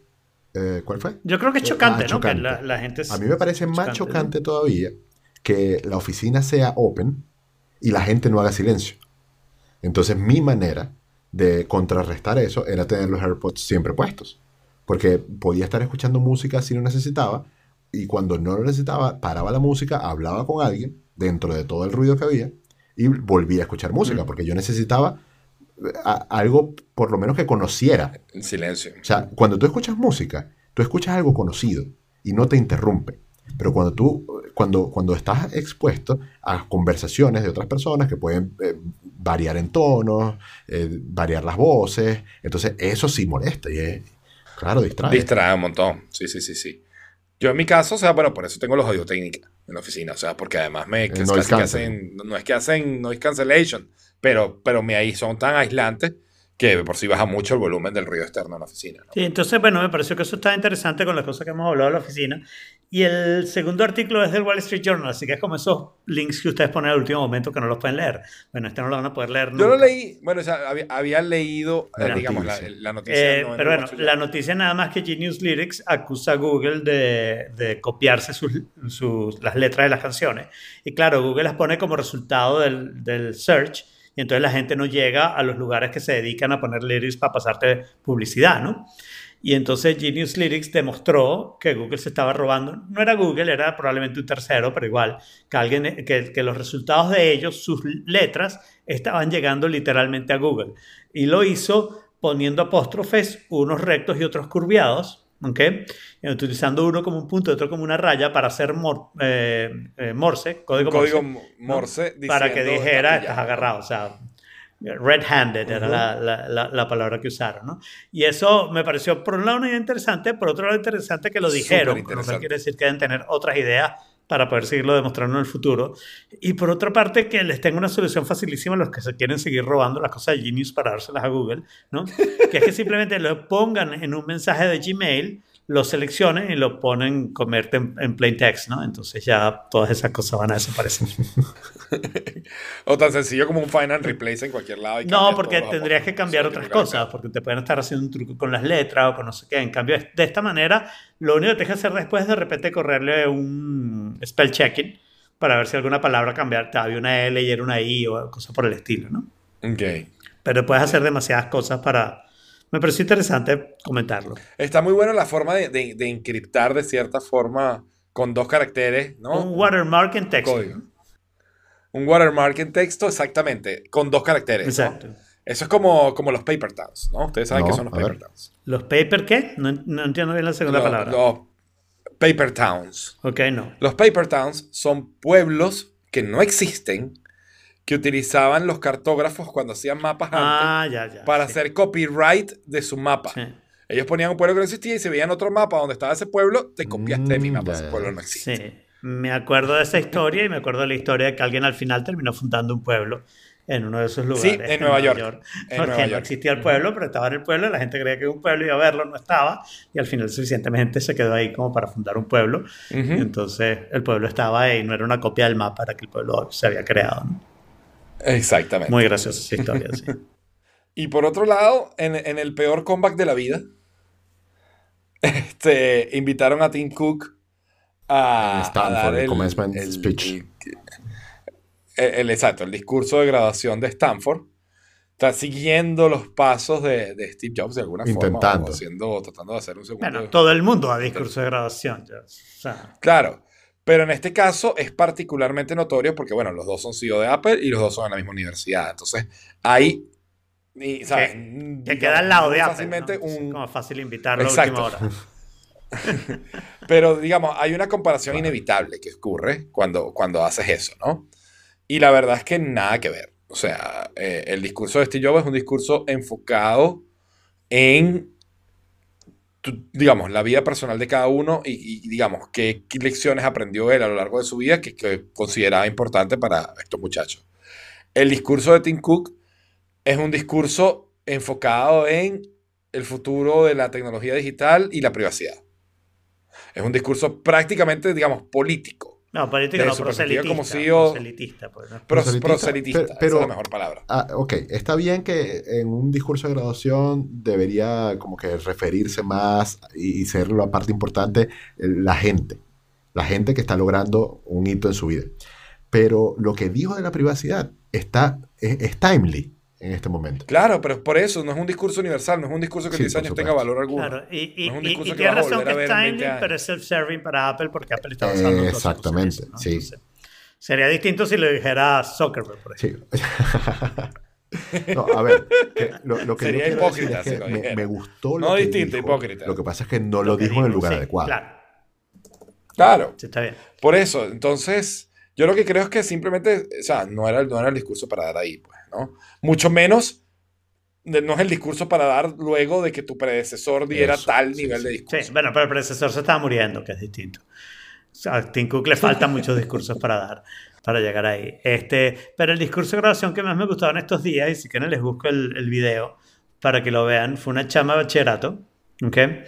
cuyo discurso básicamente fue algo así como, después de que agradeció a su papá, a su mamá, no sé qué, a la gente que le había ayudado, le empezó a agradecer que sí, a, al- a mi consejero que nunca estaba disponible y nunca hablar con él porque me enseñó a eh, depender de mí misma y resolver los problemas yo solo. al, ¿cómo se llama? Al profesor que vino borracho a varias clases y que fue, una vez lo sacaron con la policía porque me enseñó los peligros del alcoholismo. Buenísimo el discurso y no te cuento cómo lo aplaudieron los estudiantes y lo bravo que estaban Claro. los profesores y, y demás personas. Pero muy bueno. El discurso también probablemente que no va a durar mucho en el tiempo, pero estuvo bueno. Ujú. Bueno, pero por lo menos fue, eh, digamos, relatable para las personas que lo estaban escuchando. ¿no? Sí, totalmente. Sí, sí, sí. Y, y sobre las personas, ¿no? Y, y, claro, lo, Era sobre lo ello, dijo mucho sobre ella, pero como ejemplo, era, era la estudiante que daba el discurso, ¿no? Claro. Eh, y bueno, antes de pasar al tema, solo quería decirles, se me dañó mi iPhone 6 de una manera rarísima. Confieso que lo había mojado, pero al final Apple demostró que eso no tenía nada que ver. Y entonces, este, me mm, eh, quedó, se quedó pidiendo un update, ¿no? Que me dijo, no lo puedo hacer hasta que no te conectes a la red de, de celular. Y bueno, no tengo un SIM. Entonces, ¿cómo hago para conectarme a la red de celular? Entonces pensé, bueno, de repente este es un problema del que el update lo hizo mal, déjame hacer un restore. Le hice un restore y entonces ahora no se podía activar. Y el problema es que de alguna manera perdió la conexión con, el, con la parte celular del teléfono. ¿Ok? Entonces no, pod- no podía ser activado. Entonces, bueno, decidí ir a Apple a ver qué me decían. Y lo que me dijeron fue que me dan una rebaja en un, en un iPhone nuevo. ¿Ok?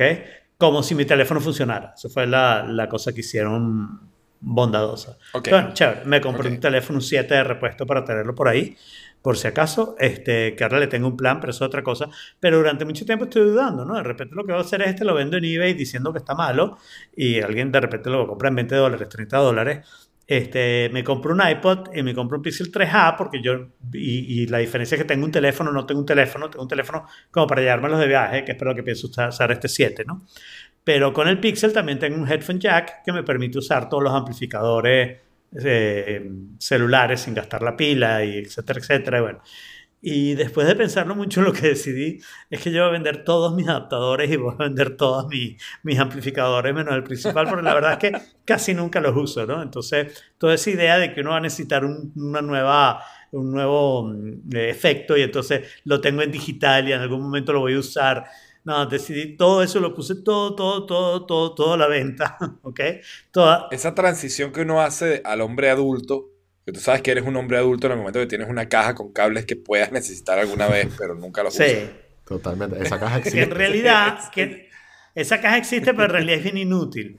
Porque la mayoría de las veces lo que haces es comprar otra vez el cable en vez de revisar si en la caja hay uno. ¿no? Porque se te olvida. O sea, sobre todo cuando, sobre todo cuando llegas a cierto estado de adultez, ¿no? Exacto. Lo mismo me pasa a mí con archivos digitales. O sea, yo soy, yo soy un coleccionista loco, enfermo de iconos.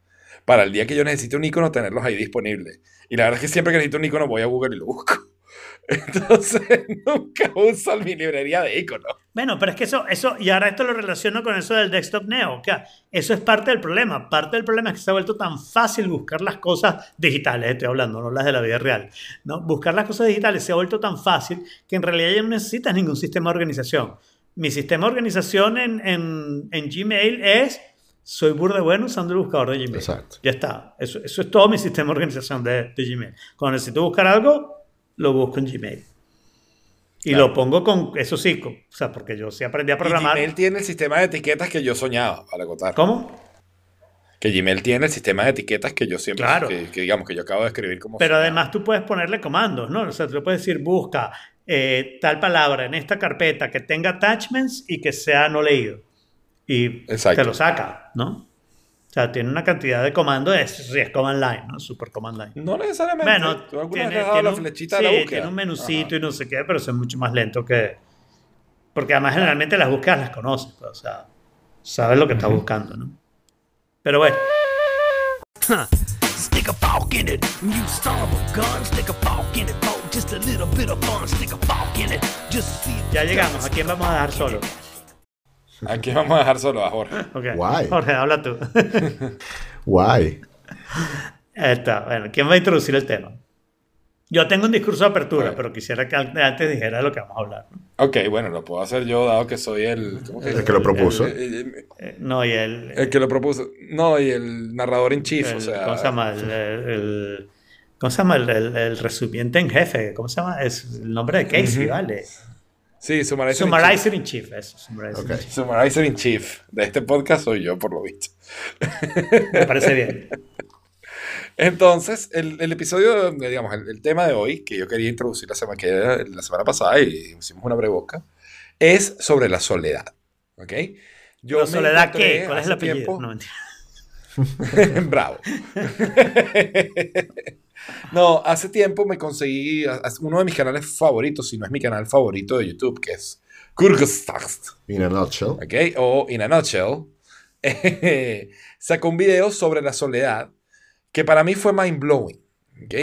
Yo en general no soy de sentir soledad, pero digamos, hay una epidemia de, sole- de sentirse solo, de sentir soledad en el mundo, y yo lo que nunca había visto, lo que nunca había pensado, es que la soledad es algo que tú sientes por, por ser una ventaja evolutiva. ¿ok? Y, ya vamos a entrar en ese tema. Además de eso, la semana pasada me tropecé con un artículo que buscaba, digamos, que le da un ángulo mucho más social al tema de la soledad. ¿Por qué hoy en día tenemos una epidemia de soledad? ¿Por qué la gente se siente sola? ¿Qué ha pasado con las estructuras familiares tradicionales? Y que, digamos, cuál es el, punto una- o la perspectiva social, ¿no? La semana pasada ya dijimos que ese artículo a ninguno de los tres nos parecía, mm, ¿sabes? Un enfoque moderno eh, sobre el tema, sino más bien un enfoque un poco, pasa, no sé si pasado de moda, pero, pero anticuado. Claro, no vamos a volver ahí, o sea, porque, porque tengamos una epidemia de so- de soledad, no vamos a decir, ah, bueno, ahora que la gente no viaje, no se mude de las Ujú. ciudades, que se quede donde estaba, volvamos a los pueblitos donde nacimos. Claro, pero y además de eso, hoy estuve, no solo hice mi, ¿sabes? No solo me vi los dos videos, el video y me leí el artículo otra vez, sino que además me busqué otros videos. Mm, Y tengo uno que no, no lo puse porque me lo quise guardar como arma secreta, que es la solución a la soledad. ok. ¿Ok? Y entonces lo vamos a eso lo hablamos al final. Vamos, eh, cuéntanos. o sea, Yo aquí, o- o bueno, eh, si en quieres- vez de buscar en Google, yo me puse a pensar. ¿Ok? Y, y pensé mucho sobre la soledad. Así que, este, pero hay una Ujú. cosa que yo quería decir antes, porque me parece que yo voy a tener un problema en, en esta discusión, ¿no? Y es un problema de lenguaje, y creo que no hay ninguna palabra en español. En inglés, en inglés hay dos palabras para soledad. Solitude y loneliness. Exacto. Loneliness tiene una connotación negativa, ¿no? Y la epidemia es de loneliness. Y solitude, Ujú. en cambio, tiene una connotación positiva en el sentido de que uno busca el solitude, uno busca estar solo, ¿no? Y, y yo quería decir, yo tengo un problema ahí porque para mí ese es uno de los temas centrales de esto y, y no sé cómo hablarlo en español, ¿no? O sea, a mí me gusta estar solo, ¿ok?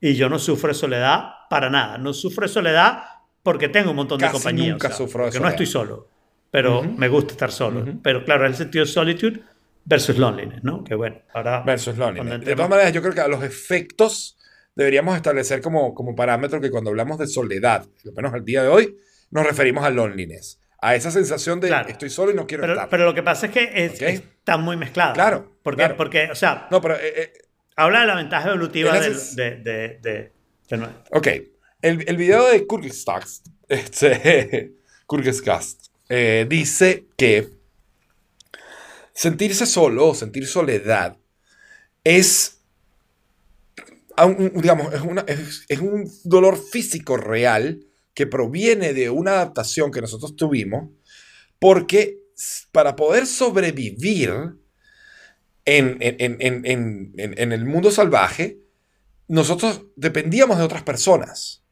Nosotros, como especie, siendo una especie tan social, solo podemos sobrevivir si tenemos un entorno de personas que nos ayudan a sobrevivir. Pero probablemente eso está relacionado. nosotros- O sea, somos una especie social porque teníamos este entorno de personas, porque lo necesitábamos, porque... Y, ahí va, como Nosotros una no somos una especie que por naturaleza puede aguantar en el ambiente. No tenemos pelo que nos dé, que nos dé calor. No tenemos garras que nos permitan cazar animales. No, no somos naturalmente herbívoros ni comemos, ni, ¿sabes? No tenemos ninguna ventaja más allá de ese gran cerebro deforme que tenemos que nos hace eh, frustrantemente inteligentes y nos hace frustrantemente sociales. Entonces, para poder sobrevivir, es necesario que nosotros seamos parte de un grupo, que, entre, que en ese grupo, en esa tribu, nosotros podamos, o sea, encajar, tener los comportamientos apropiados, la necesidad de pertenecer. Yo me acuerdo, y aquí venía a sacar un artículo que yo escribí hace mucho tiempo, justo cuando, cuando el, el- el- el shooting en, en Orlando, que yo vivía en Orlando en ese entonces, que yo decía que el tribalismo es el mayor problema que tenemos en el mundo hoy en día. Porque el tribalismo nos hace creer que hay una diferencia entre nosotros y las otras y el otro grupo, el otro país, los socialistas o los comunistas o los capitalistas. Tenemos tendemos a agruparnos por grupos y tenemos que tener una rivalidad contra otro, contra el otro grupo para poder hacer bonding con nuestra tribu. ¿no? Y yo decía que hoy en día eso ya no hace falta. Pero el hecho es que el tribalismo es esa habilidad que nos permitió sobrevivir y nos permitió como especie crecer y desarrollarnos y dominar el mundo. Y las personas que no tenían ese sentido de attachment son personas que no sobrevivieron. El, el- Homo erectus que no se unió a la tribu se quedó Homo erectus y se murió ahí mismo. No pasó sus genes a la En, siguiente en particular, en generación. particular, exacto, en particular no se reprodujo. Pero vamos un poquito a ese, a ese punto. Por más erectus que estuviera. Exacto. Eh, eh, vamos, vamos un poquito a ese punto de hay muchísimas cosas evolutivas que ya no necesitamos, ¿no? Ya no necesitamos ser fuertes y resistentes para cazar, no necesitamos poder caminar muchísimo tiempo, solamente tenemos que poder este, llegar al supermercado y a veces ni eso, podemos pedir que el supermercado venga a nosotros, ¿no? Y, y lo mismo pasa un poco con esa Exacto. parte del tribalismo y esa parte de la, de la, de la, de la tribu tal como lo estás expresando, ¿no? Como para sobrevivir. Y sin embargo hay otra cantidad de cosas que yo creo que tenemos la necesidad, que retomo lo de Jorge, la necesidad de pertenecer, en donde tú necesitas a alguien y de repente es una pendejada, pero tú necesitas a alguien para hablar de tu tema favorito, que además tienes varios y no los mismos alguienes van a servir para todos los temas, porque a alguien le puede no interesar la música, no le interesa la ciencia, no le interesa la literatura, no le interesan las películas y tú tienes todos esos temas y tienes distintos grupos para hablar con esos temas, pero tienes a alguien cuando necesitas hacer algo. Y esa es la parte que va de nosotros hacia los demás, ¿no? Que es la parte de que yo busco a la gente que tiene esos intereses comunes y ahora los puedo buscar en internet, que es una gran ventaja. No tengo que salir de la casa de nuevo, vamos a establecer eso. Como la gran- Puedo quedar solo en mi casa y buscar compañía. ¿Ok? Tien- Tienes esa cosa, pero también es la otra parte, ¿no? Que, que en la epidemia de loneliness lo, lo destacan mucho, que es la parte en que la otra gente te busca a ti. Y cómo estas dos cosas tienen Ujú. una relación. Y una de las cosas que decía es que, ¿sabes? Sentirse solo causa dolor físico real. O sea, porque es una forma de que, de que el cuerpo te dice a ti, no, tú necesitas estar alrededor de otra gente para sobrevivir.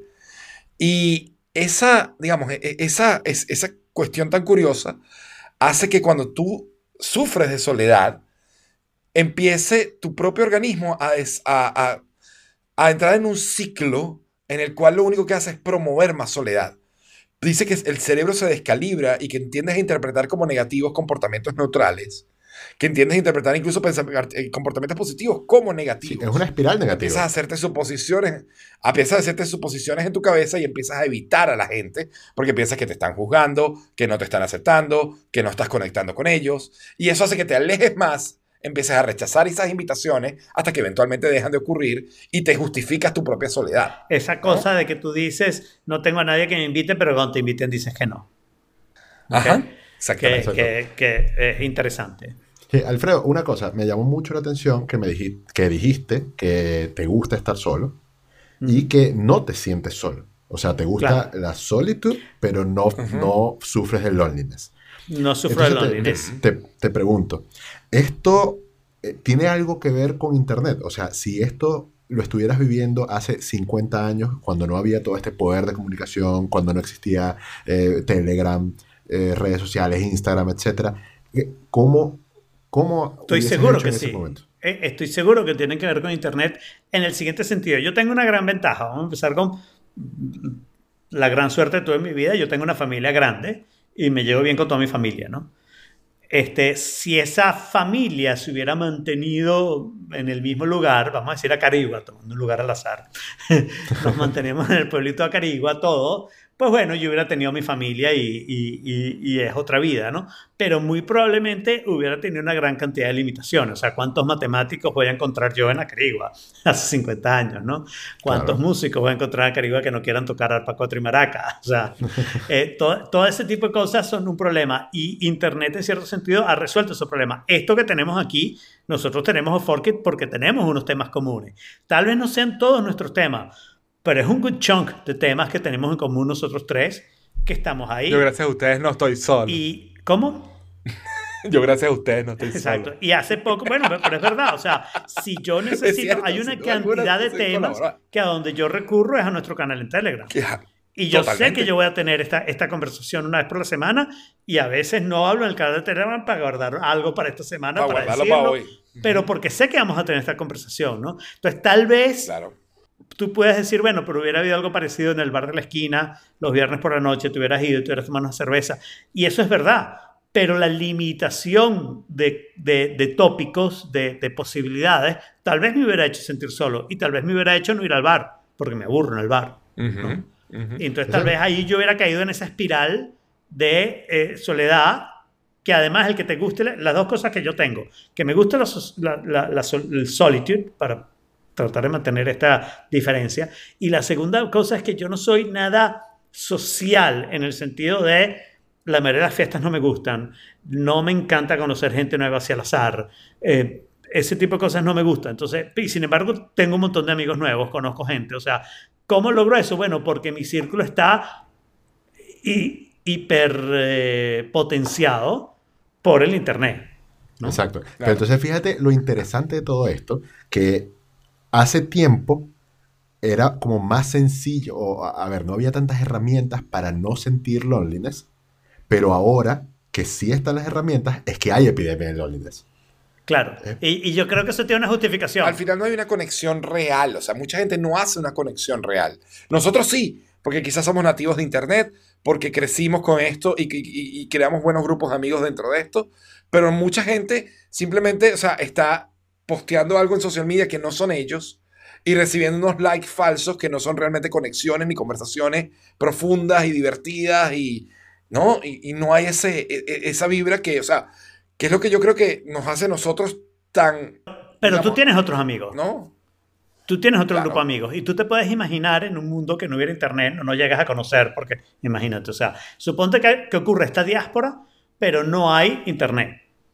Entonces lo más probable es que no llegaras a conocer a un Jorge en Chile, a un Alfredo en Miami. Claro. O sea, por más venezolanos que seamos, es lo más probable es que no hubiéramos tenido la conexión.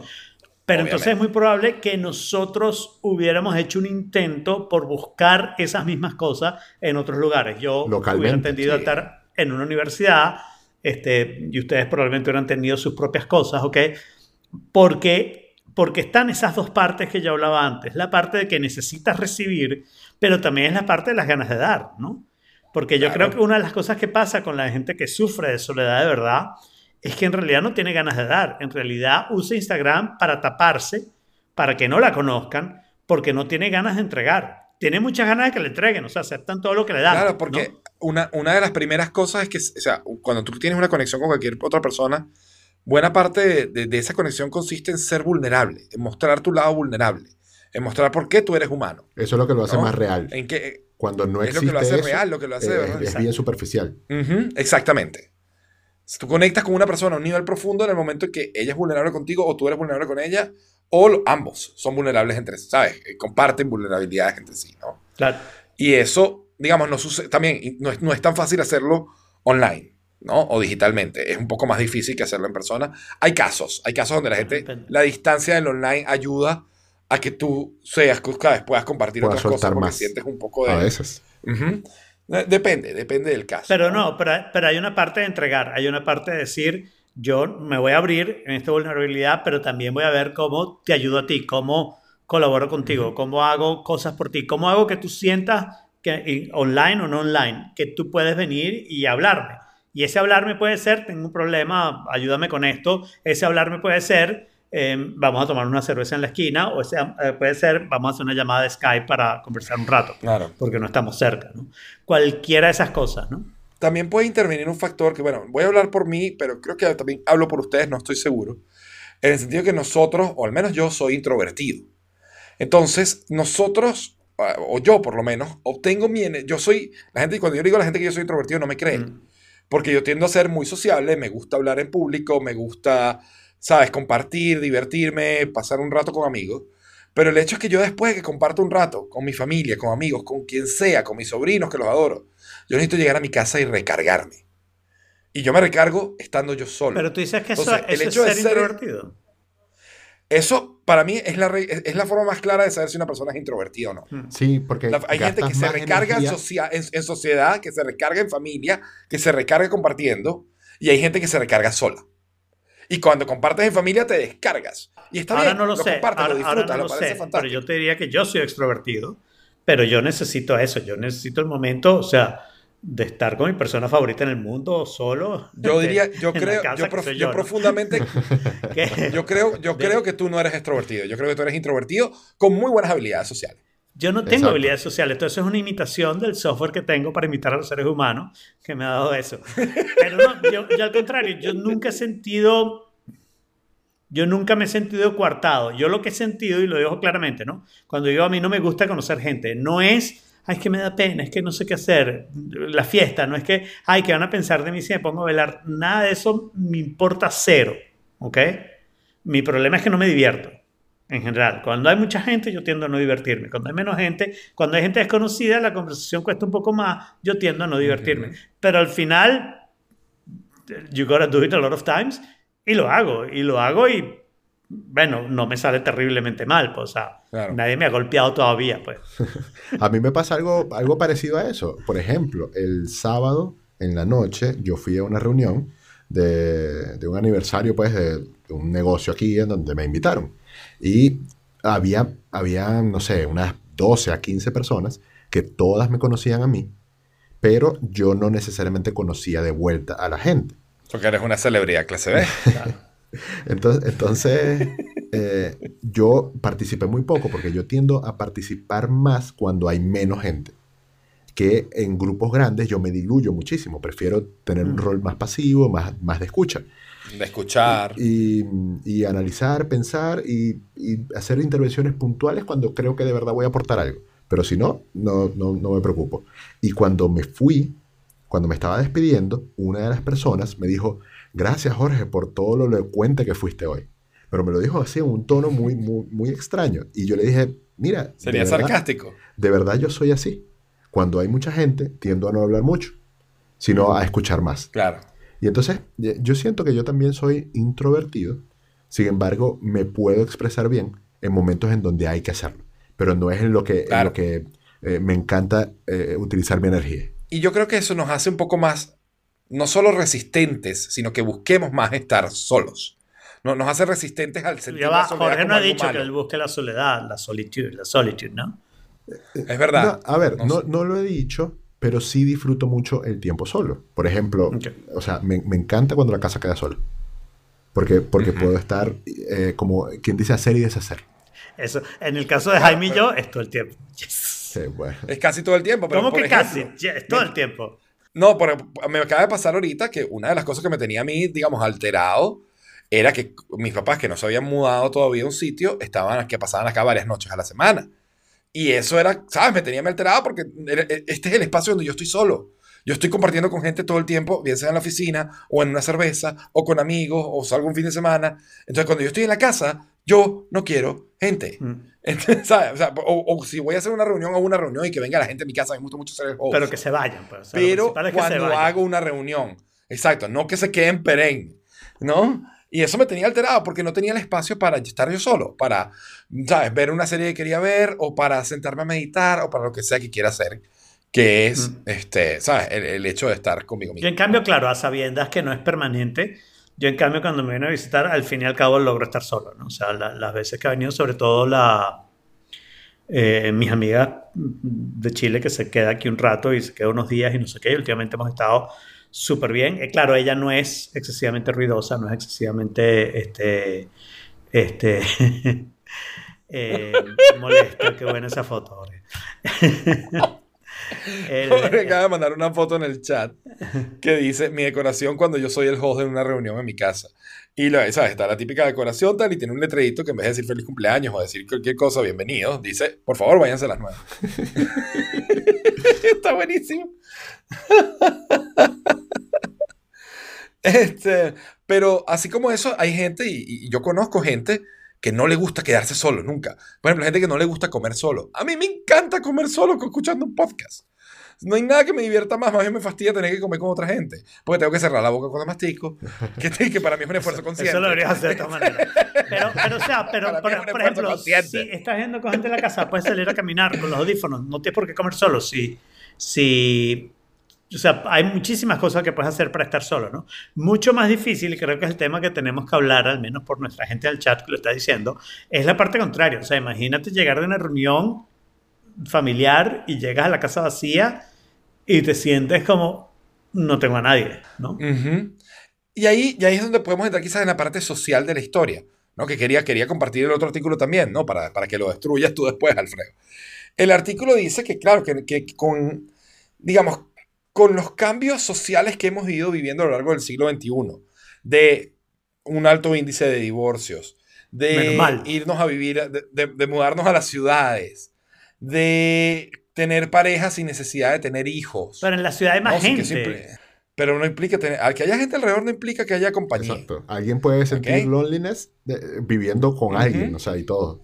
Y de hecho, este, Under the Bridge es una excelente canción para explicar ese fenómeno. ¿Ok? Este. Under the Bridge de Red Hot. Chili Peppers, ¿no? Pero, y entonces dice que con todas estas, digamos, como, como sociedad, este, todo, todo este movimiento ha ido generando que las personas tiendan a vivir solos o tiendan a estar separados de sus familias y que por lo tanto haya una epidemia de soledad, ¿no? Y que esa epidemia de soledad esté causando, bueno, o sea, los, digamos, los efectos de la soledad como, como, como enfermedad, como problema, son realmente notables. O sea, disminuye la expectativa de vida, es, puede ser tan dañino como fumar una caja de cigarros al día. O sea, el nivel de estrés, de ansiedad de, que genera en las, en, las personas es un problema de salud serio, ¿no? Lo que yo creo es, o sea, digamos, esta persona termina, conclu- concluye el artículo que es eterno, con, digamos, tratando de hacer como un llamado a que volvamos a esa idea de hacer familias que perduren en el tiempo, a esa idea de, dar un sistema de soporte familiar eh, y, y que, digamos, seamos más fieles o más comprometidos con nuestras relaciones. Y yo creo que en ese punto es donde lamentablemente ya no es el caso. No va a pasar de esa manera. Lo que sí yo creo es que quizás deberíamos volver un poquito, y no, no lo tengo muy claro, ¿no? Pero esto es una idea que se me ocurrió, al tribalismo de, de, de, de, esa antigüedad donde tú no dependes de gente que sea directamente tu familia, papá, mamá, hijos, etcétera, tíos, píos, sobrinos, sino que más bien tienes un grupo de amigos con los que son como una tribu, o sea, hacen cosas juntos, comparten juntos, tienen rituales en común juntos, y ese eh, lo conecto de una vez con lo que fue la charla de TED que estuve viendo sobre cómo curar la soledad. Y dice que una de las grandes maneras de curar la soledad es haciendo un ritual. Los rituales religiosos en general son una forma de crear comunidad y de crear un- una, una sensación en común. Pero que si bien en, en la realidad hoy en día no es, no- la idea no es hacer un ritual que sea religioso, pero sí hacer un ritual, algo que sea repetitivo y con intención. Y que, por ejemplo, tú puedes cuadrar con un grupo de amigos y verse todos los lunes en la noche para compartir, para echar broma, para tomarse una Para hacer un cerveza. podcast. O Exacto. para hacer un podcast todos los miércoles en la noche, todos los martes en la En noche. la tardecita. y tener un espacio. Y esto es exactamente lo que hacemos. Y yo creo que esto contribuye a que nos contribuye, más allá de que tengamos amigos, salgamos. pues, Claro. Esto contribuye a que no nos sintamos solos. Ahora, yo te diría primero la parte de familia, ¿no? Y, y te voy a dividir la cosa en dos grupos porque creo que es importante. Esto tiene que ver mucho con el artículo que estás hablando, porque eh, al final, eh, tiene- ¿tienes familia o no tienes familia? Eh, si no tienes familia, porque te quedaste solo en accidentes o eras hija única y ya está, este, tienes que hacer un esfuerzo grande por conseguir gente que se convierta como en tu familia, ¿no? Por conseguir gente que sea así de cercana. Porque la familia tiene una gran relación, creo yo, no solo con tu sentimiento de soledad, sino con tu capacidad social de conocer nueva gente, de hacer cosas, de tener rituales, de, de, ese tipo de cosas. ¿no? Yo tengo la suerte de tener una gran familia, claro, y, entonces empezamos ahí como check, ¿no? Pero si no tienes familia, eh, eh, tienes que, que, que, buscar una manera de sustituir eso, ¿no? Si tienes familia, pero están lejos, tienes que hacer esos rituales para mantenerte en contacto con la familia y, y mantenerte en que. Sin embargo, yo veo muchísima gente que tiene familia y ha hecho un esfuerzo bastante grande para alejarse de la familia y para que la familia sepa que no cuenta con ella y entonces la familia al final no cuenta con la persona. No cuenta, pero tampoco la va a ayudar, tampoco va a estar ahí. O sea, es como lo de las invitaciones, ¿no? Mi familia nunca me ayuda, bueno, claro, porque cuando te ofrecí ayuda le saliste con cuatro piedras, no sé qué, al final la familia dijo, mejor ni le hablo, ¿no? Como, como él decía, ¿no? Es una persona que mm, este, se enfada cada vez que le habla. Terminas dejándole hablar, porque si cada vez que la llamo me va a salir con un regaño, pues al final no la llamo, ¿no? Exactamente. Este, eso te digo, o sea, ahí, ahí es donde yo, yo soy muy partidario de que si tú tienes, digamos, si en tu familia tienes una relación que no es sana, que tiende a ser tóxica, porque peleas, porque discuten, porque tal, mira, por el simple hecho de que sea familia no implica que la tengas que mantener. Claro. O sea, ok, no, si es una persona que no genera un beneficio a tu vida, que no genera conexión, que no genera compartir, que lo único que está haciendo es causar un nivel de toxicidad o, que está causando, ¿sabes?, problemas, pues tú no estás en ninguna obligación, por más familia que sea, de tener, mantener una relación con esa persona. Sí, y yo creo que hay que, hay que hacer una diferencia entre núcleo familiar y familia, pensaría yo. Porque. ¿Cómo es eso? Porque núcleo familiar significa papá, mamá, hermanos. ¿Ok? pero ya va, pero papá, mamá, hermanos, yo tengo dos definiciones, ¿no? A ver. Yo como hermano y yo como papá, pues. ¿Cuál es el núcleo? Mm, a ver. O tú como hijo, tú como papá. Mi papá y mi mamá se murieron, entonces ya esa la quité. Pues. bueno, exacto. Pero entonces claro, esa la quitaste. Lo trasladas a hijos. Pero por ejemplo. Lo trasladas a hijos. Claro, tengo dos hijos, pero, pero digamos, pero ¿cuál es el núcleo, familiar? ahora, yo llamo el núcleo a, una sola, eh, como que un solo grado. ¿Ok? Hacia arriba, hacia los lados o hacia abajo. Pero cuando ya hablas de familia, que empiezas a meter tíos, primos, etcétera, y ahí eh, yo siento que son hmm. cosas diferentes. Claro, claro, hay, definitivamente dos niveles de distancia. Pero, por ejemplo, en mi experiencia personal, mucha, mi familia extendida, por lo menos la que está en Orlando, ha resultado ser tan querida y tanto apoyo como mi familia inmediata. buenísimo.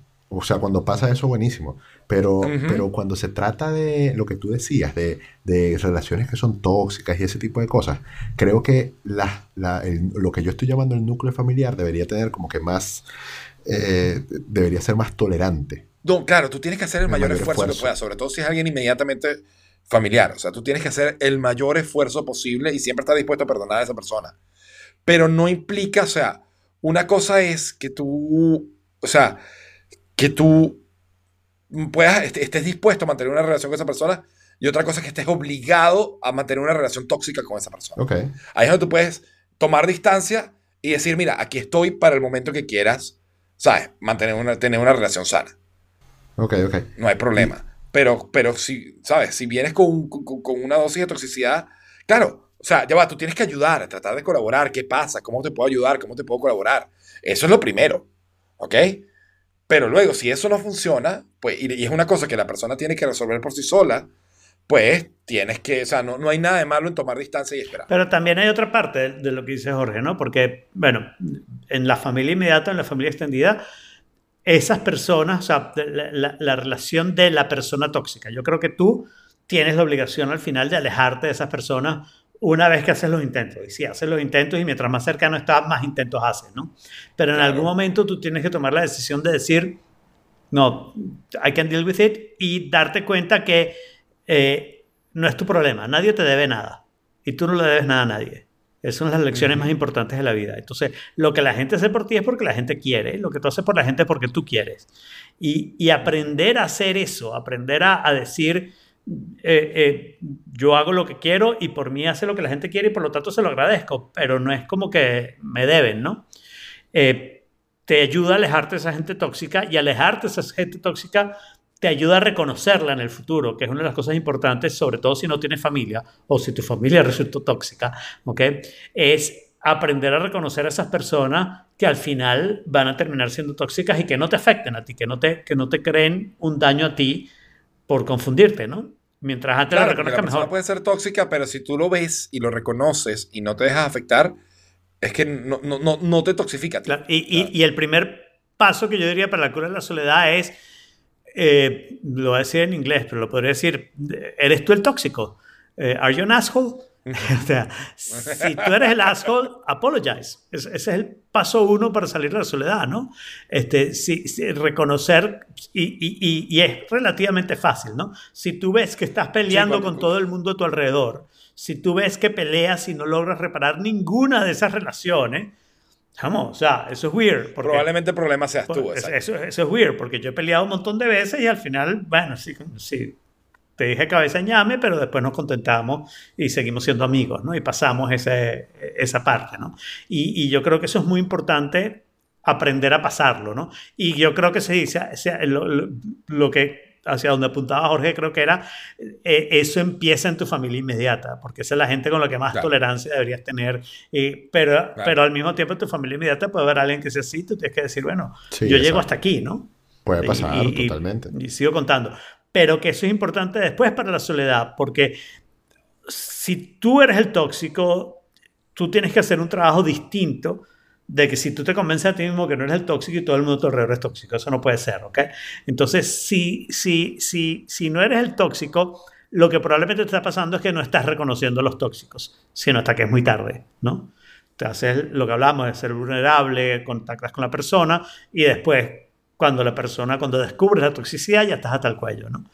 Entonces, tienes que aprender a descubrir la toxicidad. Y, y hay algo importante también y que nos está pasando a los venezolanos, sobre todo en este momento, por todo lo de la diáspora y, y- y la necesidad que, que hemos tenido algunos de salir del país. Porque cuando tú te quedas donde naces, es, es mucho más difícil sentir soledad en algún momento. Pero Hmm. cuando tú, Claro, porque cuando tú te vas, y conexiones para el resto de pues tu hay gente que se va sola. Sola, eh, de verdad que donde llega tampoco conoce a nadie. Y, y es mucho más fácil eh, caer en la soledad para esas personas. Y, y aquí hay algo que, que se puede utilizar, y nuevamente gracias a la tecnología, y es eh, buscar gente que comparta tus mismos gustos. Eso es clave. Hay, hay cualquier cantidad de meetups, de eh, Eso ayuda un montón. de, mira, si, si eh, encuentra lo que te gusta y sal a la calle a buscar dónde se reúne la gente que también le gusta eso. A, mí me pasó, por ejemplo, por ejemplo, cuando yo me mudé a Orlando, Orlando es una ciudad donde no es fácil hacer amigos porque es una ciudad que es de suburbios. Entonces tú no tienes un sitio donde tú vayas a ir a conectar con personas. Cada quien está metido en su casita con su piscina y, y no es fácil. Me tomó un año y fue hasta cierto punto por retruque. O sea, fue un primo que se mudó, que se fue un día a un, a evento y ese evento conoció una tipa. La tipa vino un día a mi casa y resultó convertirse en mi mejor amiga en Orlando. Y ella me presentó a todos sus amigos y de ahí yo, ¿sabes? Hice un grupo, hice conexiones, amistades que, ¿sabes? Pasó, van a ser, bueno, probablemente para siempre, ¿no? Y, y- pero costó, no era fácil, ¿no? Y, y yo fui a mi tops y fui, y fui a varias cosas y ayudó, ayudó pero mucho, ¿sabes? No, no era algo que era fácil de resolver. No, eh, claro, a ver, eh, los meetups existen y vas a poder ir. Y de ahí a que sea fácil o Ujú. difícil ya va a depender mucho de ti y de tu, Depende de, tu la personalidad. persona, exacto. O sea, si eres más introvertido te va a costar más. y, y de las personas del meetup también. Pero. O sea, de- de- Tal de- vez de- esto de- sea de muy tarde para decirlo, porque ya se está haciendo hora ahora, pero hay una componente cultural ahí que es impresionante. Cuando tú dijiste, cuando te tienes que ir de tu país, lo de la soledad es más fácil, lo que me vino a mí a la mente inmediatamente son los otaku en Japón, ¿no? Y no sé si saben algo de eso, pero No. eh, son gente que, que se encierra en su casa y no han salido y tienen familia, Ah. tienen hermanos, a veces viven con su papá y su mamá, pero viven encerrados en su cuarto porque sienten que no tienen ninguna capacidad de relacionarse con nadie, ¿no? Y, Sí. y hay todo un programa ahorita, Big Sisters en Japón, donde van mujeres de mm, algo mayores que el, que el muchacho como para empezar a darle ánimos de que vayan y salgan y se muevan y lleguen cosas, ¿no? Entonces hay una componente No, en- En cultural. Japón hay un servicio donde tú contratas una familia Mm. para tú tener sensación de familia. No, no, pero es que esta gente, esta gente que vive con su familia, pero no sale de su cuarto. Entonces lo que tiene es una persona que va y las personas dicen que la mayor parte vi un programa en internet sobre esto. La mayor parte, lo, lo- lo que hace la mayor parte del tiempo al principio es solamente quedarse sentado viéndolo. Hasta que el tipo le empieza a hablar, hasta que, ¿sabes? Van, van haciendo cosas. La mayoría de estos hombres, que es, un- que es un asunto importante, ¿no? Este, pero bueno, también puede pasar con mujeres y también puede pasar otras cosas. Entonces, hay un factor cultural ahí que es impresionante y yo creo que en cierto sentido a donde iba es que a los venezolanos esa salida nos afecta más de lo que le afectó a otra gente, ¿no? Y sobre todo, lo voy a decir así, pero, o sea, ¿cómo se llama eso? Chauvinísticamente, el, el, el que llegó a Venezuela, ¿ok? Sintió eso muchísimo menos.